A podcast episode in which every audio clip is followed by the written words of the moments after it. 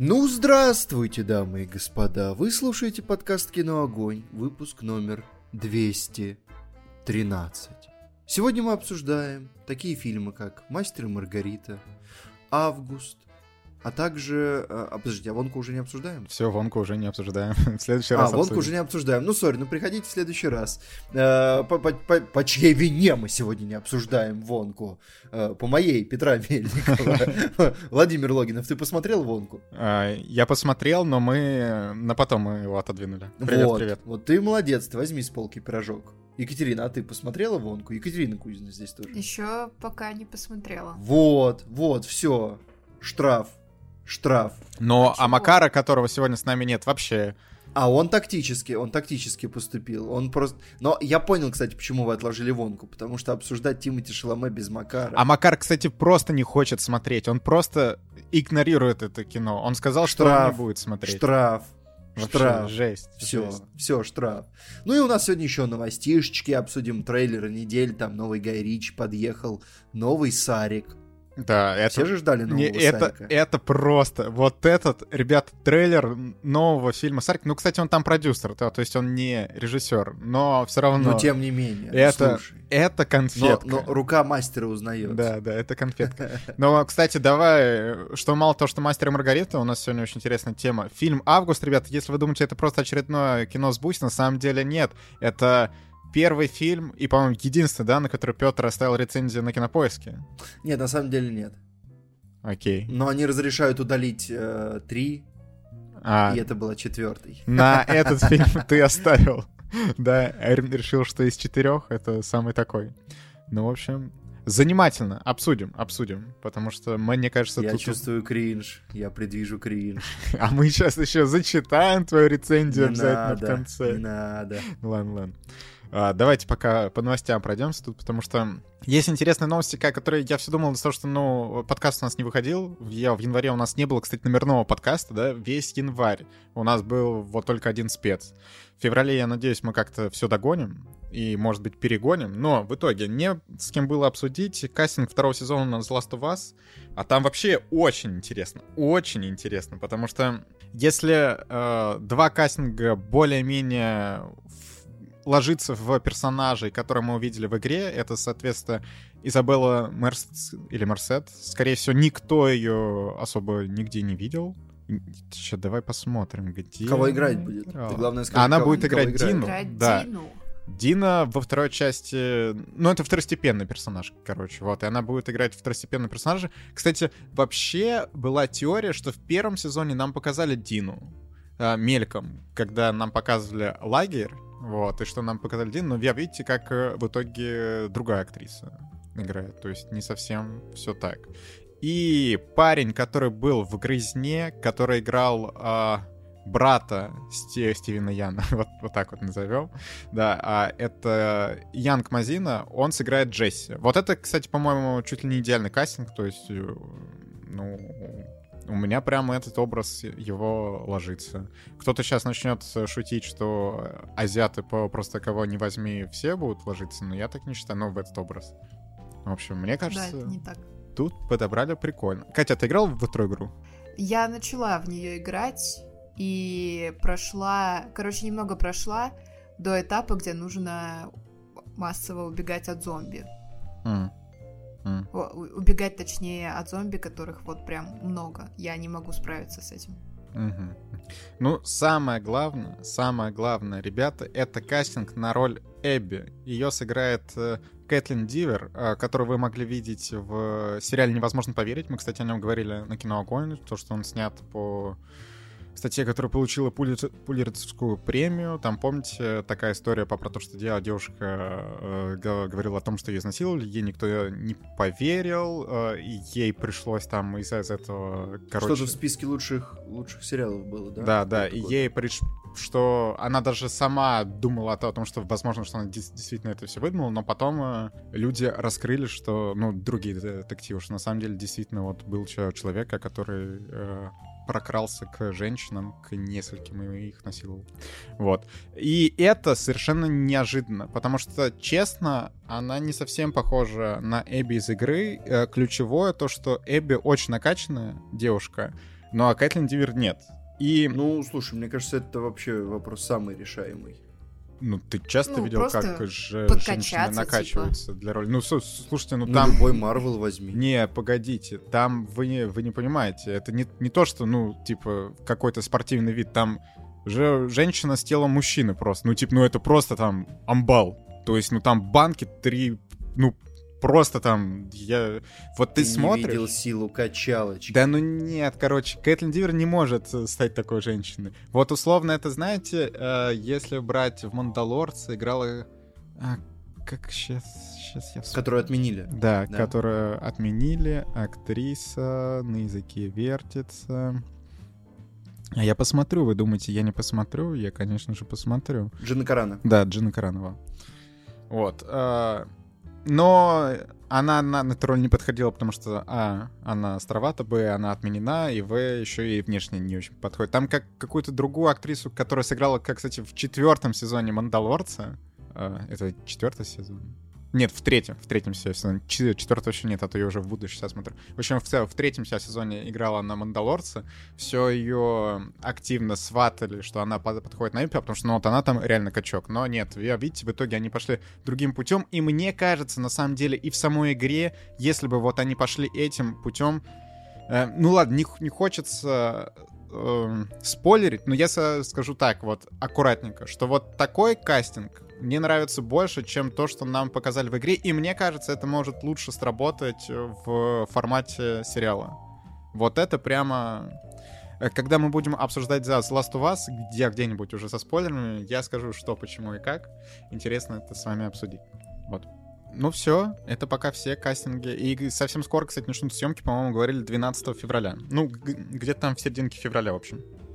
А, А, выйдет в подожди. 2025. А я же правильно понимаю, что э- Элли в касте не меняют? Нет, конечно. А ты Просто хотела, чтобы ее заменили?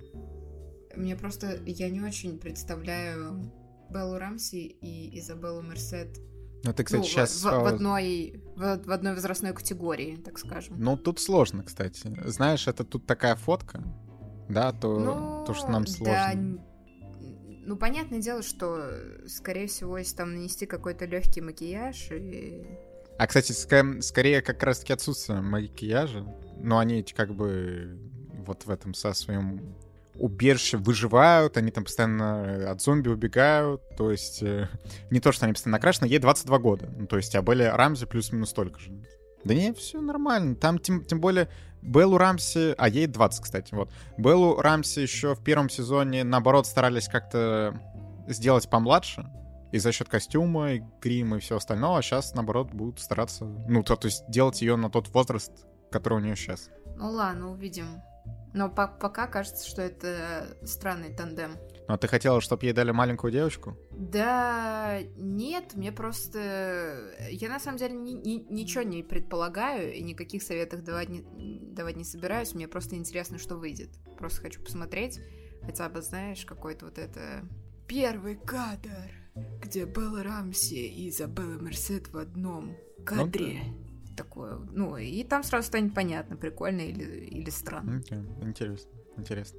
Ладно, чё, можем дальше. Ваши любимые новости про Барби, ребята. Вы ведь ждали эту новость? Ждали? Мы даже, по-моему, ее обсуждали. Макары нет. Макары нет. Да, Макар был... Ну, в общем, э, новость-то в чем? Э, новость была еще, когда объявляли номинантов, э, что мы стримили в прямом эфире, что ни Марго Робби, ни Грета Гервик не получили своих номинаций на Оскар. Точнее, не получили... Марго Робби не получила номинации как актриса, а Грета Гервик как режиссер. И, собственно говоря, было большое бурление в сети по этому поводу. И Райан Гослинг высказался и сказал, что расстроен тем, что их не номинировали. Потому что без Барби нет Кена. Фильм создавался людьми, а и конкретно Гретой Гервик. И вот это вот все. Но, насколько я понимаю, у нас тут скорее такое мнение, что все по справедливости. То есть э, Марго Робби и Грета Гервик были слабее, чем те номинанты, которые оказались в итоге. И при этом, кстати, есть же вот, вот эти мемы, да, про то, что вот Барби, про то, как еще ущемляют женщин, да, и номинировали только мужчину в реальности за этот фильм. И это ведь неправда. Ну, то есть номинировали ведь еще Америку Феррера за роль второго плана. Ну, дава- да нет, давайте уж так. Если уж на то пошло, то и Марго Робби, и Грета Гервик номинированы на Оскар. За лучший фильм, да. Ну, и за лучший сценарий Грета Гервик номинирована. Ну вот. Ну, А есть- Марго Робби за лучший фильм, как продюсер. То есть у них у обеих есть номинации, но нужно было больше. Не, ну это полная фигня. Не, вот то, что вот э, люди, то они, мне кажется, не до конца понимают. Во-первых, э, это все так преподносится, как будто вот только Гослинг номинирован и все. И то есть они там вообще остальные не пришей кобыли хвост, как называется. А на самом деле ты правильно отметил, что и Гервик, даже из-за сценария, что она идти как продюсер, по по-моему, Причем, тоже ведь На самом идет. деле, если бы я выдавал номинации в соло, я бы твистанул э, Грету Гервик, я бы добавил ее в режиссуру и убрал из сценария. Неплохо. Вот. Не- неплохо. Короче, если Барби выиграет лучший фильм, то они все выйдут, вы не переживайте. Барби не, не выиграет лучше. фильм. Важный момент заключается в том, что э, да, выглядит так, как будто бы Гослинг э, единственный человек и при этом мужчина номинированный на Оскар. Но тут важно уточнить, что он номинирован в своей ключевой номинации. А Грета Гервик и Марго Робби нет. Ну, потому что очевидно, что лучший режиссер и лучшая женская роль это именно те номинации, которые, ну, в первую очередь, на которых, точнее, в первую очередь логично их представить. А уже потом все остальное. Так-то можно еще накидать там, я не знаю, номинации э, какие-то, э, ну, не второсортные, это, конечно, плохо так говорить, но я имею в виду какие-то менее важные. И тоже сказать, вот видите, все вообще-то все там есть, но это же смысл-то не в этом. Нет, ну смотри, ну э, это сейчас демагогию разведу. Вы готовы к демагогии? Смотрите, Марго Робби изначально в этом проекте, как продюсер, она не собиралась играть главную роль. Это ее уговорила Грета Гервик, которая сперва написала сценарий и только потом стала его режиссировать. Что, что основные номинации тут на самом деле? Демагогия. Э, Просто еще поинт, который многие делают, что это ущемление э, женской части Барби, но проблема в том, что тут оно же не происходит в пользу другого пола. То есть это просто ущемление в пользу других актрис, которые людям понравились больше. Что для меня удивительно, честно, честно, потому что э, я могу понять условно номинацию. Ну, то есть вот те, кто там, Эмма Стоун и Лили Гладстоун, они прям будут бороться за Оскар. Сандра Хюллер за «Анатомию падения» — это однозначно крутая роль. Мы, я не видел «Маэстро» и Даяна Наед, и я убежден, что и в Академии не то чтобы много кто видел Маэстро и Даян Наед, и то, что Марго Робби не въехала условно в эту категорию, пусть даже очевидно, что она бы ее не выиграла, что она не въехала вместо кого-то из них, для меня это удивительно, но это же произошло. Но Люди опять же, а почему, а почему она дол- должна была вот въехать? Вот, не, неужели у нее там какая-то выдающаяся роль? Ну, то есть, опять же, мне среди вас больше всех нравится Барби, но, блин, э, вот мы там как, какие-то комиксовые фильмы, когда потом не включают э, в список Оскара, а мы не воплощаем. Как? Он же собрал столько денег, столько денег этот фи- фильм собрал. Когда Чудо-женщина собрала дофига денег. Ведь тут еще поинт, что вот э, Барби столько денег собрала, его столько людей посмотрело, и вы при этом не включаете в номинацию Марго Робби. Да блин, Это ре- как ребята. ну- когда хотели номинацию Дауни-младшему за «Мстители. Финал». А, Ну да, да. И вот что это тогда, когда что, Чудо-женщина собрала то, тоже для женщины-режиссера безумные деньги, то тоже нам нужно было тогда ее прям за все и номинировать, да? Ну, какая-то дерьмовая логика, нет? Короче, они сами прописали но у Марго Гослингу Робби- самую ка- кайфовую роль, он ее по кайфу сыграл и, по- и получил свою номинацию в лучшем актере второго плана. Все нормально. Ну, это, ну, то есть, э, грубо говоря, конечно, да, если мы берем вот этот вопрос, от кого мы в Барби кайфанули больше всего, то становится немножко неудобно, потому что действительно от э, Райана Гослинга. Вот. Но, но у у Робби тоже хорошая роль. Ну, то есть она хорошая, может быть, не в тех местах, на которые мы привычно смотрим, она физически очень хорошая. То есть все вот эти кукольные движения шаблонные, они прикольно сыграны там.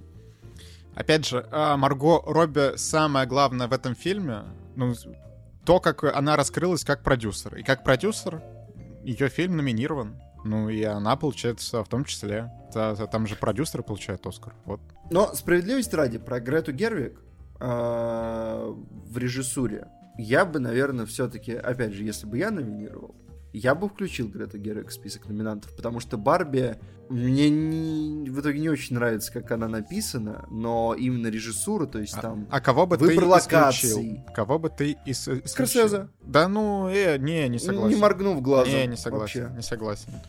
Там... Я- а я согласен с собой, ты знаешь, есть такой вот, Не, ну так есть не такой вот получится момент. Нельзя А. исключить Скорсезе из списка, понимаешь? Ну, Иначе он- опять же, убийцы цветочной луны не так, чтобы прям зарашили тут Оскар. Ну, хотя у них много номинаций, но, то есть, условно, я вот этот размен готов произвести. Но я не видел зону интересов, как бы, то есть это тоже такой очень узкий, узкий ставленник. Вот, Я поэтому я не удивлен. могу про нее ничего сказать. Но анатомия падения, она хорошо срежиссирована. Опенгеймер вообще без вопросов. Бедный несчастный авансом.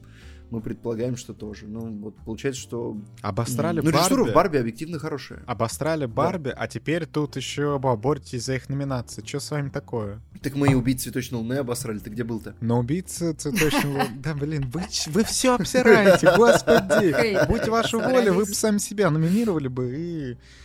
И сами себя обосрали. Не, да, ну, кстати говоря, вот э, «Сказка на ночь», да? Ну, хорошая Ну, же беспредел, работа. кстати. Ну, что, то, что ее нет на Вот. Оскаре, беспредел, да. Там, э, ну, конечно... Про нас Райан Гослинг ничего? Ну, ну ладно. Ну ладно, что, можем дальше пойти. В целом тут облобызали эту новость со всех сторон. Прямо в каждый Да. уголочек зашли. Так, давай дальше. А, тут есть интересная новость, что помните, до этого Чебурашка ставил рекорды по сборам. В этом году все еще интереснее сразу два бенгера таких в российском прокате вышли. Это «Холоп 2» и «Бременские музыканты». Притом и тот, и тот фильм довольно средне по оценкам приняты зрителями. И вот я слышал, ну, такие себе отзывы, но общие их сборы более 6 миллиардов только за январь. Это прям, ну, очень, очень много. Там Холоп, по-моему, в итоге опередил Аватар. По сборам я видел новости. В общем, Да мне кажется, э, ну, это уже в целом понятная схема. То есть люди открыли золотую жилу, что в январе да? э, россияне любят ходить в кино. Потому И всё, нужно вот что-то ты- делать, да. Ты привези в январе какой-то фильм, который будет такой непритязательной пиджишкой, и люди пойдут. Люди пойдут. Ну, то есть бременские музыканты еще и узнаваемый бренд. Холоп, вот честно говоря, то, что ха- второй холоп собрал, для меня прям парадоксально. Я был уверен, что первый холоп это шара абсолютная, и то, как он туда забрался. Причем первый холоп мне еще понравился. Ну, не без проблем, но типа, это был неплохой фильм. Вот. Но потом, когда я думал об этом успехе, я думал, что ну, ну это же абсолютный рандом. Вот он просто оказался в нужное время, в нужном месте. Кто мог предположить, что «Холоп» будет кассовой новогодней комедией. И потом они второй раз это делают. Я был убежден, что в этот раз они свалятся. Нет, они еще раз собрали. При этом, кстати, Чебурашка, но он, э, его катали прям очень долго. Э, Да, то есть не, не до конца января. Но он со- собрал почти 7 миллиардов, а именно 6,8 почти тут. То есть в данный момент Чебурашка больше, чем вместе взятый Холоп и Бременский музыкант, а у них там уже, ну, не то чтобы много сборов. Давайте, кстати, даже посмотрим. З- 40 миллионов долларов. Холоп собрал второй. 40 миллионов долларов. Вы представляете себе? Безумие. Безумие. Но вот за последнюю неделю он 100-150 набрал. Ну, то есть 3 миллиарда он может перешагнуть. А, это, стоп, это бре- бременские музыканты, я, я смотрю, а у Хо- Холопа-то уже за 3 ми- миллиарда. За последнюю неделю он собрал 170. Ну, то есть он может 4, вот. Он может 4 пе- перешагнуть, а бременские музыканты 3. Но я думаю, потом все. Там уже не, не особо дальше есть какой-то потенциал. То есть рекорд Чебурашки ус- устоит. Вполне возможно, до следующего Чебурашки. То есть, смотрите, если вы хотите собрать просто денег, вы делаете непритязательную, там, 12+, да? А, а у бременских, возможно, да, да, да, даже 6. Но е- если вы хотите прям вообще все деньги мира собрать, вам нужно какое-то полудетское кино вроде Чебурашки. И тогда вот все деньги... А еще Например? желательно, чтобы не было Семейный. конкурентов. Семейный, Домовенок Кузя. О, О, да. интересно, когда же он выйдет? А, кстати, он выходит в декабре. То есть под, под Новый год. Опа, как неожиданно. Ну, Схемка. Ладно, сейчас доберемся до домовенка. Перед этим еще одна быстрая новость. Опять жалко Макар нет, потому что новость была под него. А, короче, режиссер Шазама Дэвид Сандберг экранизирует Until Dawn. Это игра, которая, по-моему, она эксклюзив О, PlayStation. а я играла в Until Dawn, мне очень Да, нравится. что вот Макар нам всем рекомендовал, Катюха играла. Если кто не знает, это такой интерактивный хоррор, где у тебя есть несколько персонажей, за которых ты играешь поочередно, и ты, по сути, просто выбираешь, что они делают в ключевые моменты. Там куда-то ли- либо ты бежишь, либо ты там задерживаешь дыхание в нужные моменты, либо ты там что-то отвечаешь, э, диалог строишь. И вот э, эту игру экранизируют. М, Сомнительно. Ну, типа, экранизировать то, что уже кинцо, причем кинцо, которое вдохновлялось фильмами другими, это, ну да. Вот. Но мне хочется немножко поверить в Сандберга. Я подписан на его YouTube. Э, Это блогер, который пробился в кино через YouTube. И очень хочется верить, что он наконец-то соберется и прям... Ну, то есть у него были в целом неплохие фильмы уже в карьере, но хочется, чтобы он собрался и сделал прям вот, вот хорошо. Хотя, конечно, материал не располагает. Но, с другой стороны, Гран Туризма лучший фильм прошлого года, который по той же схеме был Ну, сделан. кстати, удивительно, вот он ведь ставил Шазам, но это прям такая комедия-комедия. Он э, за ужасы вообще брался, нет? Он с ужасов пришел. Он только ужасы и снимал до Шазама.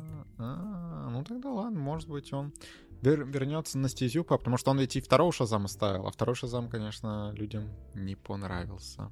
Короче, я не, не верю в этот проект. Мне кажется, дерьмина будет какая-то. И похороны режиссера. Сыграет ли там Рами Малик? Вот что. Интересно. Я думаю, не сыграет. Вот. э, А, у нас лучшая часть подкаста.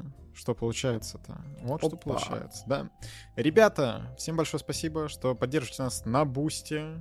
Я напоминаю, можно перейти по ссылочке в описании и оформить нам поддержку, чтобы подкасты и дальше выходили. А благодаря следующим людям подкаст до сих пор выходит. А это Степан Сидоров, Бородатый Киберспорт, Аля, Волкин Дев, Маргарита Михайлова, Ника Хвостик, Анна Зайцева, Богдан Попов, Фавалиста, Грокс 999, Намили, Владислав Самородов, Аксен Вадимов, Дед, Мария Добрякова, Михаил Иванов, Возьмите мои деньги, не затыкайтесь, Авада Кедавра, Томео Крузавра, Фиджи, Элда Ньюэлли, а также люди, которые могли бы донатить побольше, Дарья К, Тот, кто умер в конце халатов, Аполлинария, Энджи 19, Хичкок «Наше все», Make KPR Great Again, Илья Зверенко, PHSH, Дмитрий Редковолосов, Антон Порфирьев, Пожилой жмых засохшего чайного гриба, Елена Мангуш, Вадим Новиков, Настя Дамер, Асем и негативный Макар, воображаемый друг Кати Кузиной, Ксения, Любовь, Юля, Екатерина, Антон Котвицкий, Лейла Све, Андрей Горячев, Кадзуха Котик, Мария Иванова, Наталья Градова, Ойлун, Первоянварский дракончик,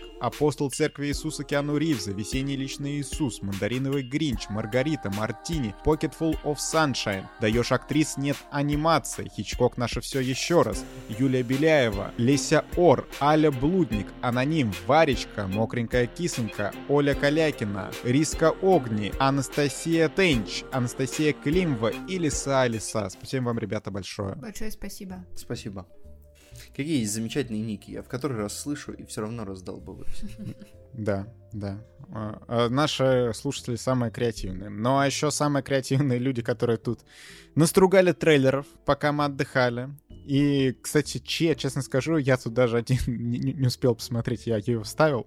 Надо пока мы тут... э, Так, ребят, нам нужно долгое обсуждение до трейлера Дома дороги. Вот. Давайте пока долго обсуждать Министерство неджентльменских дел. Как вам новый кинч Гай Ричи, который, кстати, трейлер, между прочим, озвучен на русский язык, потому что Кинопоиск ведь э, продюсирует фильмы последние Гая Ричи, что он там э, еще до вот всех этих событий заключил контракт на несколько фильмов, и, видимо, и этот все в том числе, и поэтому у нас будет официально показывать, катает э, Вообще, м- магическим, магическим образом, конечно, Г- Гай Ричи никак не палится с этим на, на, на родине. Потому что я уверен, если бы кто-то это осознал, ну, ну, была бы пара статейк хотя бы неприятных. Ну, то есть ты, ты думаешь, что никто не знает? Ну, как будто бы всем наплевать. Ну вот. Типа, вот, вот это другой вопрос, это другой вопрос. Ну, Получается, Гай Ричи народный режиссер. Да, да. Но э, про трейлер Э, я не знаю, хотите ли вы честного мнения, но оно у меня есть. Это выглядит плохо. Там много бодреньких взрывов, но э, сами герои показаны, э, а трейлер рассказывает, ну, собственно говоря, вся, вся эта история рассказывает э, про по реальным событиям основанную историю спецотряда времен Второй мировой, который выполняет тайные задания. Э, и сами персонажи какие-то то ли отталкивающий, то ли как так трейлер нарезан, что они как-то представляются такими. И даже Генри Кавилл как-то отталкивает.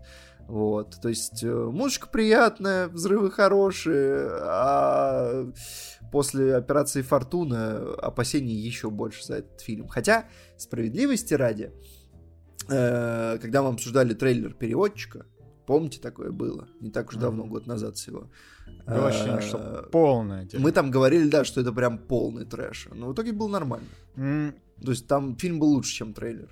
Ну, это точно. Но последние трейлеры всех фильмов Гая Ричи, ну, очень плохо сделан. Я, я не знаю, возможно, ему стоит сменить человека, который делает трейлеры, потому что, ну, что у «Операции Фортуна» был дерьмовый трейлер. У переводчика, вот сейчас у этого, ну, фильма «Министерство джентльменских дел», может быть, Короче, блин, ну, сомнительно. А это ведь у нас выходит в апреле. Это все, то есть уже скоро.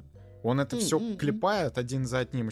Мне кажется... Вообще, да, человек не отдыхает. Вот, основная его проблема, может быть, стоит чуть-чуть, чуть-чуть замедлиться. Что такое, Гай? Ну, скажи нам. Ипотека, что-то еще, долги какие-то, я не знаю, мафия а тебя может быть, просто творческое вдохновение, Владимир? Ты вот не думал никогда о том, что есть просто люди, которые не знают, что такое творческий кризис?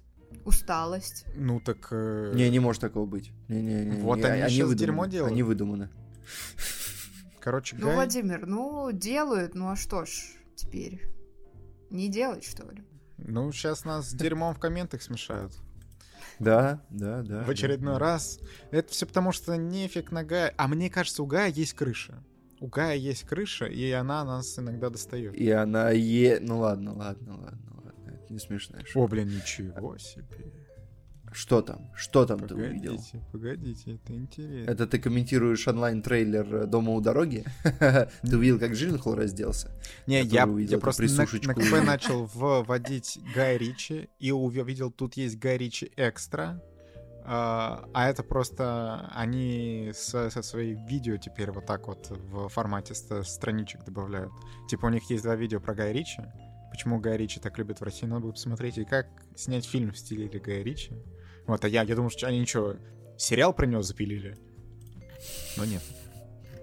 Вот настолько чувак в долгах, Кстати, что он уже снимает а что, между прочим, это, это идея для кинопоиска. Пусть сделают документальный фильм про народного режиссера Гая Ричи. Так, мне, мне кажется, они были бы не против. Другое дело, ну что, возможно, Гай не очень хочет. А чего? Да, он уже подписал. Кого-то волнует, уже... что он хочет да, вообще? Да, он уже подписал. Пусть снимается, там не упендривается правильно? Тем более, видишь, сколько, сколько у него энергии? Он даже не, ну не погоди, ответит, на сериал он не подписывал. На сериал не, не подписывал, так что... Так не сериал, а документальный фильм. На документальный фильм он тоже не подписывал. Документальный многосерийный фильм. Короче, все, не надо, не надо тут.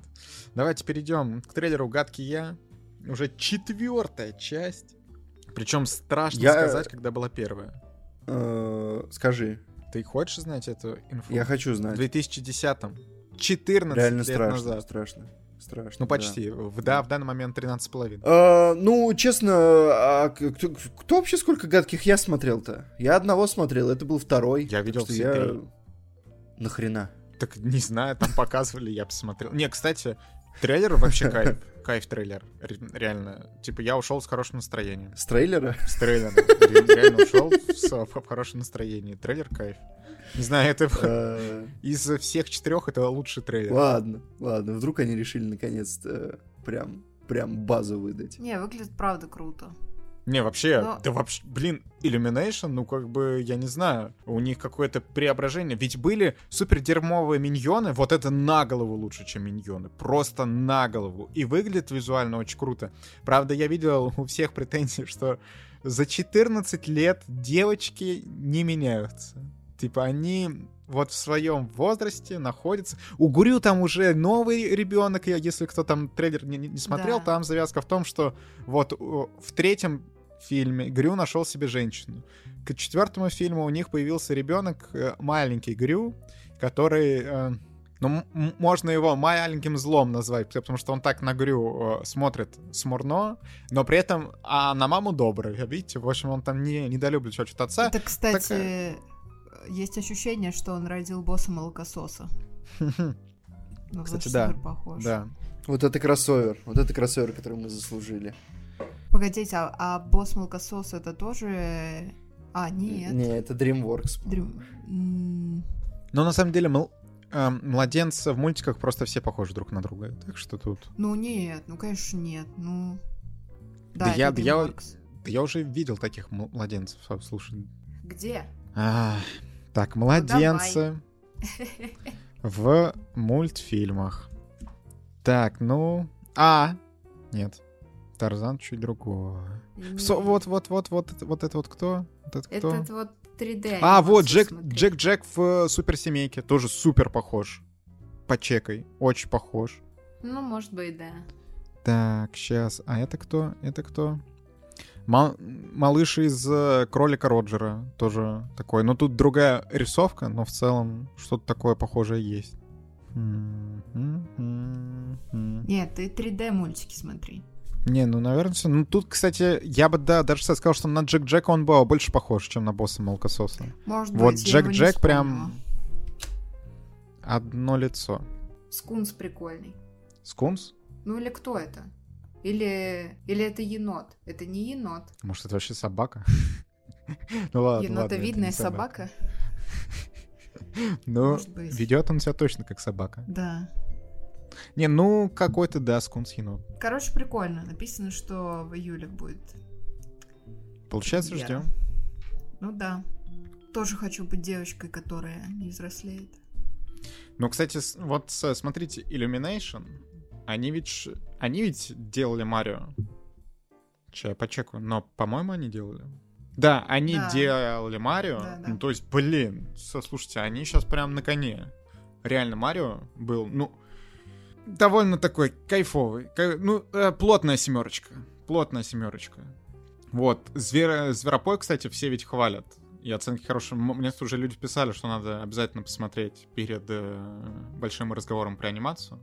То есть, ну, все, кайф, кайф. А Кстати, есть блин, еще Зверопой 2. О, а у меня не стоят оценки гадкому я. Ой, надо поставить. Владимир, надо ну все. Ну, получается, не смотрел. Обманул, значит. Надо ставить, надо ставить. Да, вот так вот. Большой разговор все ближе. Так, погодите. А, во, блин, третья часть. Ну такая, да. Третья часть. Дермина шеная. Так вот, получается, я себе поднял оценок. Кайф. Так, а Миньон? Так, я еще Миньона смотрел. Надо ми- Миньона поставить. А, Миньоном у меня состоит 3 балла.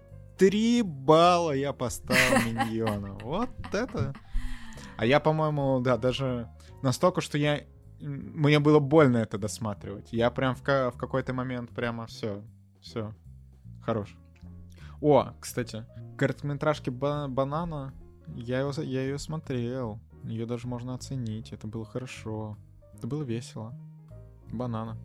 Это 8. Банана. Ну, дом, который у дороги. Мы обсуждаем. Тут, кстати, интересная история. Э, Режиссер этого фильма, которого зовут э, Даг Лайман, э, будет бойкотировать премьеру, ну и все в целом вот это кино, потому что Ого. а, Amazon, когда покупал MGM, обещала ему, что у фильма будет прокат, все, все будет хорошо. В итоге прокат от- А. отменили, покажут на Amazon Prime сразу 21 марта, и он очень обозлен на эту ситуацию. Да, да, слушай, ну по фактам, по фактам. Ну, Понимаю его.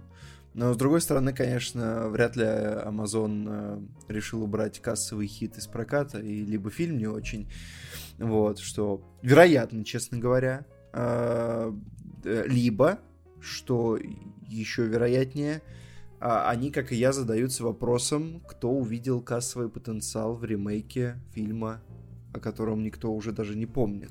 Ну, кстати, режиссер говорит, что тестовые показы были просто невероятные, люди были в восторге. Так, ну э, да, все так Ой, говорят. слушай, а у Флэш какие были тестовые показы? Ох, А, да. Не, это было замечательно. Флэш, вот это недооцененное кино, на самом деле. А между прочим, один из людей, которых мы опрашивали для большого разговора, вставил Флэша в топ-10 фильмов года. Да. Это, по-моему, Саша был Шибана. Ну, то есть, видишь, э, то есть фильм не добирает в прокате. Да, да, я, я беспредел, И, беспредел. и «Дом у дороги» точно не доберется в прокате, потому что он соберет 0 долларов. Да. Ну, трейлер бодренький. Трейлер бодренький. Джиллен Холл, опять же. Джиллен Холл, да. Вот. Но- Я слышал новость, правда, что у Джиллен Холл там э, краем глаза цепанул, я не, не увидел на съемках этого фильма или какого-то другого. Э, потик бачок, и он там Это как- какую дичь вытворял откровенно. Ну, кстати, Типа вполне... убегал со съемок голышом в океан и все в таком духе. Ну, возможно, это эмоционально сложная работа, Петр. Э, Представляешь, какой стресс сниматься в боевике? Когда ты еще несколько лет назад постоянно боролся за Оскары, ну да, ну да. Так, Ну, с другой стороны, ладно, объективно, объективно он сам это выбрал. Он сам говорил, что он сам это выбрал. Э, Эта новость появилась буквально сегодня. Джейк Джилленхол искупался голым и сорвал съемки дорогостоящего фильма э, за 30 ми- миллионов долларов. Дорогостоящее кино. Фильм Тома Бидигена с бюджетом в 30. А, другой, другой, да. А там играет Джилленхол и Ванесса Кирби. Э, та-та-та. Однако еще при подготовке к съемкам Джилленхол начал вести себя странно. Предлагал полностью переписать сценарий. Вот это, конечно, странно. Кроме того, он требовал от команды фильма спать в машинах, чтобы не, зарази- чтобы не заразить ее коронавирусом в отеле. Читал свою роль голосом диснеевского скунса скупался голым в ледяном океане, когда прибыл на съемочную локацию на побережье. Э, Когда я вижу море, я плаваю в море, заявил он. Блин, слу- слушайте, ну это звучит просто... Можно из этого видео делать э, реально комедийное. Да, но, но вообще это, это звучит как кокаин, чего уж тут. А при, при этом э, режиссер Том Биобидигин потребовал остановить съемки, он позвонил продюсеру и признался, что все деньги улетели на ветер. В итоге Биобидигин снял фильм на французском языке с Жилем Ле- Лелушем и Мелани Тьерри. Он называется «Остров изгоев» и недавно вышел в российский прокат. А, подожди, стоп, что, подожди, подожди. То есть фильм в итоге их уво- его уволили, Джиллен Холл оттуда, и Ванессу Кирби тоже? Чего? Ну, тут, А, кстати, представляешь? Представляешь всё э, реакцию Ванессы Керби? Вот ты серьезная актриса. Снимаешься в кино и Партнер просто... с криком «Я вижу океан», я купаюсь в океане, бежит, ныряет, и режиссер такой «Все, ты уволена». Да, да, да. Вот, да, короче, см- смотрите. Эта вся инфа вылезла, потому что вот этот вся фильм 2 вышел, и они признались о том, что изначально фильм должен был быть на английском языке с Кирби и Джилленхолом. Но вот такая вот ситуация сложилась, и в итоге они сняли на французском с другими актерами. Жесть. И, и что они пытаются этим оправдать? Небольшие сборы или что? Ну... Не, а чё? Ну, слушай, ситуация действительно странная. Ну, по крайней мере, потому как они это описывают. Знаешь, а, возможно, нам Джилленхол сейчас выйдет и скажет, да они вообще, у них ба- бачок-потек какую-то фи- фигню придумали, чтобы свой фильм промоутировать. А, как, кстати, возможно, что-то в этом есть. Что-то Давайте. Ну, интересно, интересно, но, э, э, но, но нет, потому что это, т- такие грандиозные суды, если чё, что никакой промо такого не стоит. Ну, з- забавно, что это фильм с двумя актерами по, итогу. И сборы в мире 1 миллион 320 тысяч. А напоминаю, то есть у них было 30 миллионов. Режиссер сказал, что де- деньги ушли на ветер, да? А, Они там еще что-то себя сняли до другое, во- вообще непонятно, что кого, где они там де- деньги на это брали, с какими-то неизвестными актерами по итогу. А, ну, кстати, Короче, это для адских съемок. не, л- ладно, Жильев Лелуш э, ко- кое-где играл, что я, я его уже видел. Не, ну это из- известный чувак, да. Да, а Не- Мелани не настолько Тьерри- А, она, слушай, в «Легенде о пианисте» была, и в «Ларго Винчи» она была. Слушай, не, ладно, она тоже ничего. Но Да, фильм... ну, просто понятно, что сборы будут не такими, как Ну, опять же, больше, чем у дома у дороги. Да, получается. Что, чтобы вы, ладно, про вы трейлер-то. понимали, кстати, оценок на КП больше, чем на, на MDB. Про 700. трейлер-то кто-то 200. что-то скажет вообще? А, трейлер ничего. Ну, типа, но я не понимаю, ну, как бы, это фильм на что-то среднее между 6 и 7. Когда Конор появился, вы офигели? А, да, я, возможно, даже не признал, что это он. Я подумал, Ну, что просто по-моему, это, по-моему, это он. Сейчас, ну-ка. Ну, я, кстати, тоже проверим. не понимаю, он это или нет. А то, может, они сделали прям такого очень, Да. очень качественного двойника Конора. Да, могли. Ну, кстати, вот э, на кинопоиске в качестве... Не, это Конор! Да? Да? это он. Да. Между прочим, ну, для тех кадров, которые есть в трейлере, он неплохо играет. Я думаю, он какой-то более деревянный будет. Он там нормально поджег. Чью-то жопу. Да, Ну, а чё, Да. просто это называется э, Конор Бинг Конор. да. Вот. В сиквеле будет Хабиб? Ну, дай бог. А как? А сиквел будет? Я убежден. Ну, конечно, Даг Лайман человек непредсказуемый абсолютно. Это реально это одна из, э, одна из легенд Голливуда. Потому что что снимает этот человек, что он в следующий раз выпустит, предсказать невозможно. А, кстати, а вторую грань будущего он будет себя снимать, нет? А, возможно, да. Но он числится пока, во всяком случае. Мгм. То есть человек, смотрите, сделал «Грань будущего», «Мистер и миссис Смит», идентификацию Борна, сделано в Америке. Ну, ну кайф же. Так кайф. он, он еще А потом он еще снял снимал, с- стену. А, это не та стена, кстати, о которой я думал. Ну ладно. Да, поступ хаоса, вот. Замечательное кино. Помните такое? О, Ну, в общем, да. да.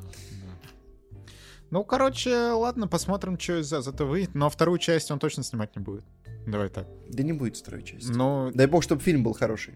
Ну, потому что, на Кстати, самом деле, посмотреть я неплохой бы- боевик с э, Джилленхолом было бы неплохо. опять же, Но то что, то, что студия вообще даже не пытается его дать в кинотеатр, это как Да это вообще ничего не значит. Да ты пос- посмотри сейчас, сколько куча онлайн кинотеатров э, крупнобюджетное кино у себя эксклюзивно выпускает. Им довольно выгодно это... Какой последний хороший боевик ты видел на Не, стриме? хороший это другой вопрос. Ну Хороший вот, это я о том и другой. говорю. Но в итоге-то они продлевают эти штуки. И вполне вероятно, что и тут они на, на вторую часть дадут денег. Опять же, Макгрегор на, на экране люди пойдут на Амазон смотреть. Да, блин, что что уж там. Во- Возможно, мы сами сходим посмотреть, что он там, как играет. Интересно. Ну, если оценки не застрелятся сразу же. Ну, вот. Ну ладно, теперь к сам, к самому крутому трейлеру. Домовенок Кузя. А, то, что, скорее всего, никто из вас не знал, что это выходит, но это выходит. А, братья Андреасяна, соответственно, это продюсируют. А, нам показали тизер, вот буквально совсем недавно. Ох, ну это так плохо, что мне аж самому плохо, если честно. Кто вообще... Во-первых, какая проблема нарисовать сейчас нормально домовенка? Ну, то есть, по-моему, в плане анимации у нас все вполне неплохо. Да ёп, я просто, ну, ну, Не-не-не, погоди, я поняла. Тут э, смысл в том, что ты выпускаешь тизер, тебе говорят, а почему у вас э, домовенок такой плохой? Ты приходишь и говоришь, отдайте мне еще 200, там, ой, ну да, 200 тысяч долларов на то, чтобы мы поправили графику в фильме. Не-не-не-не-не-не. А, ты, ты пускаешь клич у себя в, в соцсетях, чтобы подписчики помогли перерисовать домовенка и сделали красиво. Там таких домовен, домовенков нарисуют. Вот это будет топ. Топ. Ну, ходить подожгу. Так, тебе понравилось? Ты чё? Нет! Нет, ну ты чё? Но это не так плохо, как все говорят. Ну, то есть я, я вижу огромное количество шуток про Чаки и все в таком духе. И эта кукла отвратительно взаимодействует со своей озвучкой, но без звука. И если бы не этот ублюдский рекламный цветокор, Во, это я, тоже хотел сказать, что выглядит как реклама ну, полная. визуал, визуал, визуал отвратительный, да, да. Но сама кукла вот просто в соло, то есть вот просто вот именно то, как она сделана, если исключить все, что ее окружает, мне не кажется, что она сделана так уж Не, плохо. херово, Но, херово. но, э, э, честно признаюсь, я вообще не помню домовенка Кузю. А ты в игру играл, нет? Какую игру, господь? Ты чё, Кузя? Ты чё? Ты чё? А вот это вот где там зазвонить надо? Мне кажется, это... Да это Кузя, это Кузя, блин, да ты пого- погугли. Мне казалось, это разные Кузи, нет? Так он то, тоже дом- домовенок. Ну, это же разные Кузи. А что значит разное? Ну, есть домовенок Кузи из мультика, есть Ну вот не, это ну блин, ну из- так это все дом, домовенок Кузя, разные интерпретации, условно. Это пон- понятное дело, что это не, не экранизация мультика, но просто вот тоже Кузя. Так, господа, нам нужно в комментариях экспертное мнение. Кузя, это как бы это мультивселенная Кузи, это один и тот же? А что ты имеешь в это- виду под, под мультивселенной? Ну, это один и тот же персонаж или нет? Ну, вас- Ну, типа, знаешь, ежик в тумане и Соник это и то, и то ежи. Не, да? Но это разные Но ежи. тут, слушай, да, я, если мы увидим, если бы ежика в тумане звали бы Соник, мы бы сказали, что это одна вселенная, допустим. Ну, было бы... Ну, нет, наверное, честно говоря, учитывая их различия, но, но было бы сильно Ну, похоже. это? Чё, Это- Я, я просто, на самом деле, я никогда не думал про то, что это тот самый Кузя. Да не, ну, ну просто домовенок тоже Кузя, но другой не тот, который был в мультиках. Ну, то есть это не тот Кузя. Ну как сказать, ну просто А чё мы другая, тогда это вообще другая интерпретация. Понимаешь? Шаришь? Но он же, он же даже не похож. Ну, вот вообще да он и не должен, да другая интерпретация. Ну, то есть, говорю. давай так, э, вот домовенок, который у Андреасянов, он больше похож на Кузю, чем вот тот Кузя. Да он и не должен быть похож, я тебе говорю, другая интерпретация. А тогда что ты на этого-то наезжаешь? Что ты до этого-то докопался, Кузи? Да потому что, да похож. и то-то это во- вообще играет, там не, не было прав на домовенку Кузю. Просто, блин, сделали, сделали Так Кузю это другой вообще Кузя, тогда что мы его вспомнили вообще? Зачем? Ладно, потому что он тоже домовой и тоже Кузя, понимаешь? И я вспомнил, просто я сейчас буду стрелять. пришлось. Да я ты- сейчас буду... Вот ты постоянно вспоминаешь, как какие-то ви- видеоигры, которые ты там играл. Вот я тоже вспомнил видеоигру и рассказал о ней, и людям стало душевно, тепло, потому что они тоже наверняка играли в своем детстве. Это была супер популярная игра, в России особенно. Ну давай, хорошо, я тоже что-нибудь вспомню. Вот помните, Да ребят. Гарри Поттер и Тайная комната, Да, игра на уже компьютере. Очень душевно. Миллион Ну ты подожди, ты сказал, что можно вспомнить никак не связанную душевную компьютерную игру и будет душевно. Не мешай мне Стоп. вспомнить. Имя, имя-то то же самое, значит связано. Вот и ко То мне мне нужно найти игру, в Юля которой есть сказала харе орать, понимаешь? Вот о чем мы с тобой орем. Вот все. Меня из дома выгонят из-за тебя. Оно тебе надо, я к тебе приду жить, Петр. Хорошо, все, все. Кать. Это сейчас было угрожающе. Катя, а если Да. что, ты к Петру тоже придешь, коммуну будем делать? Будем, да. Все. И Макара позовем, и Орландо Блума повесим. Все. Жалко жен- жену Петра с ребенком, конечно. Зачем Орландо Блума вешать? Хороший парень. Ладно, а, слишком много внутричков. Че, пора переходить к кино с Патреона? Точнее, с Бусти, вот это я вспомнил, да? Кино с Патреона. Эх, были времена. Степан Все мы Сидоров знаем на самом деле, откуда оно. заказал нам фильм «Август». И, блин, в этот раз Степан прямо удивил. Удивил, потому, потому что Но он, это он, не похоже. я чувствую, но это был наброс из-за вот этой рецензии, мне кажется. Ну да, Это да. не могло быть совпадением. Да, что, скорее всего, Степан почекал твой профиль, увидел как, как раз рецензию на этот фильм и решил заказать. А, я посмотрел вот совсем недавно. Вчера Екатерина смотрела давно, да, Кать? Ну, видимо, да, но я, видимо, смотрела настолько давно, что не помню фильм совсем, и мне пришлось его пересматривать. А Петр смотрел совсем давно. Да, ну вот когда рецензию я написал? Рецензия датирована 19 февраля 2014 года. Ху-ху. Ну, то есть де- 10 лет назад, почти юбилей. 10 лет назад, да, да, отмечаем. Ладно, про что фильм? Давайте расскажем. Окей, есть семья, у них три дочери, да.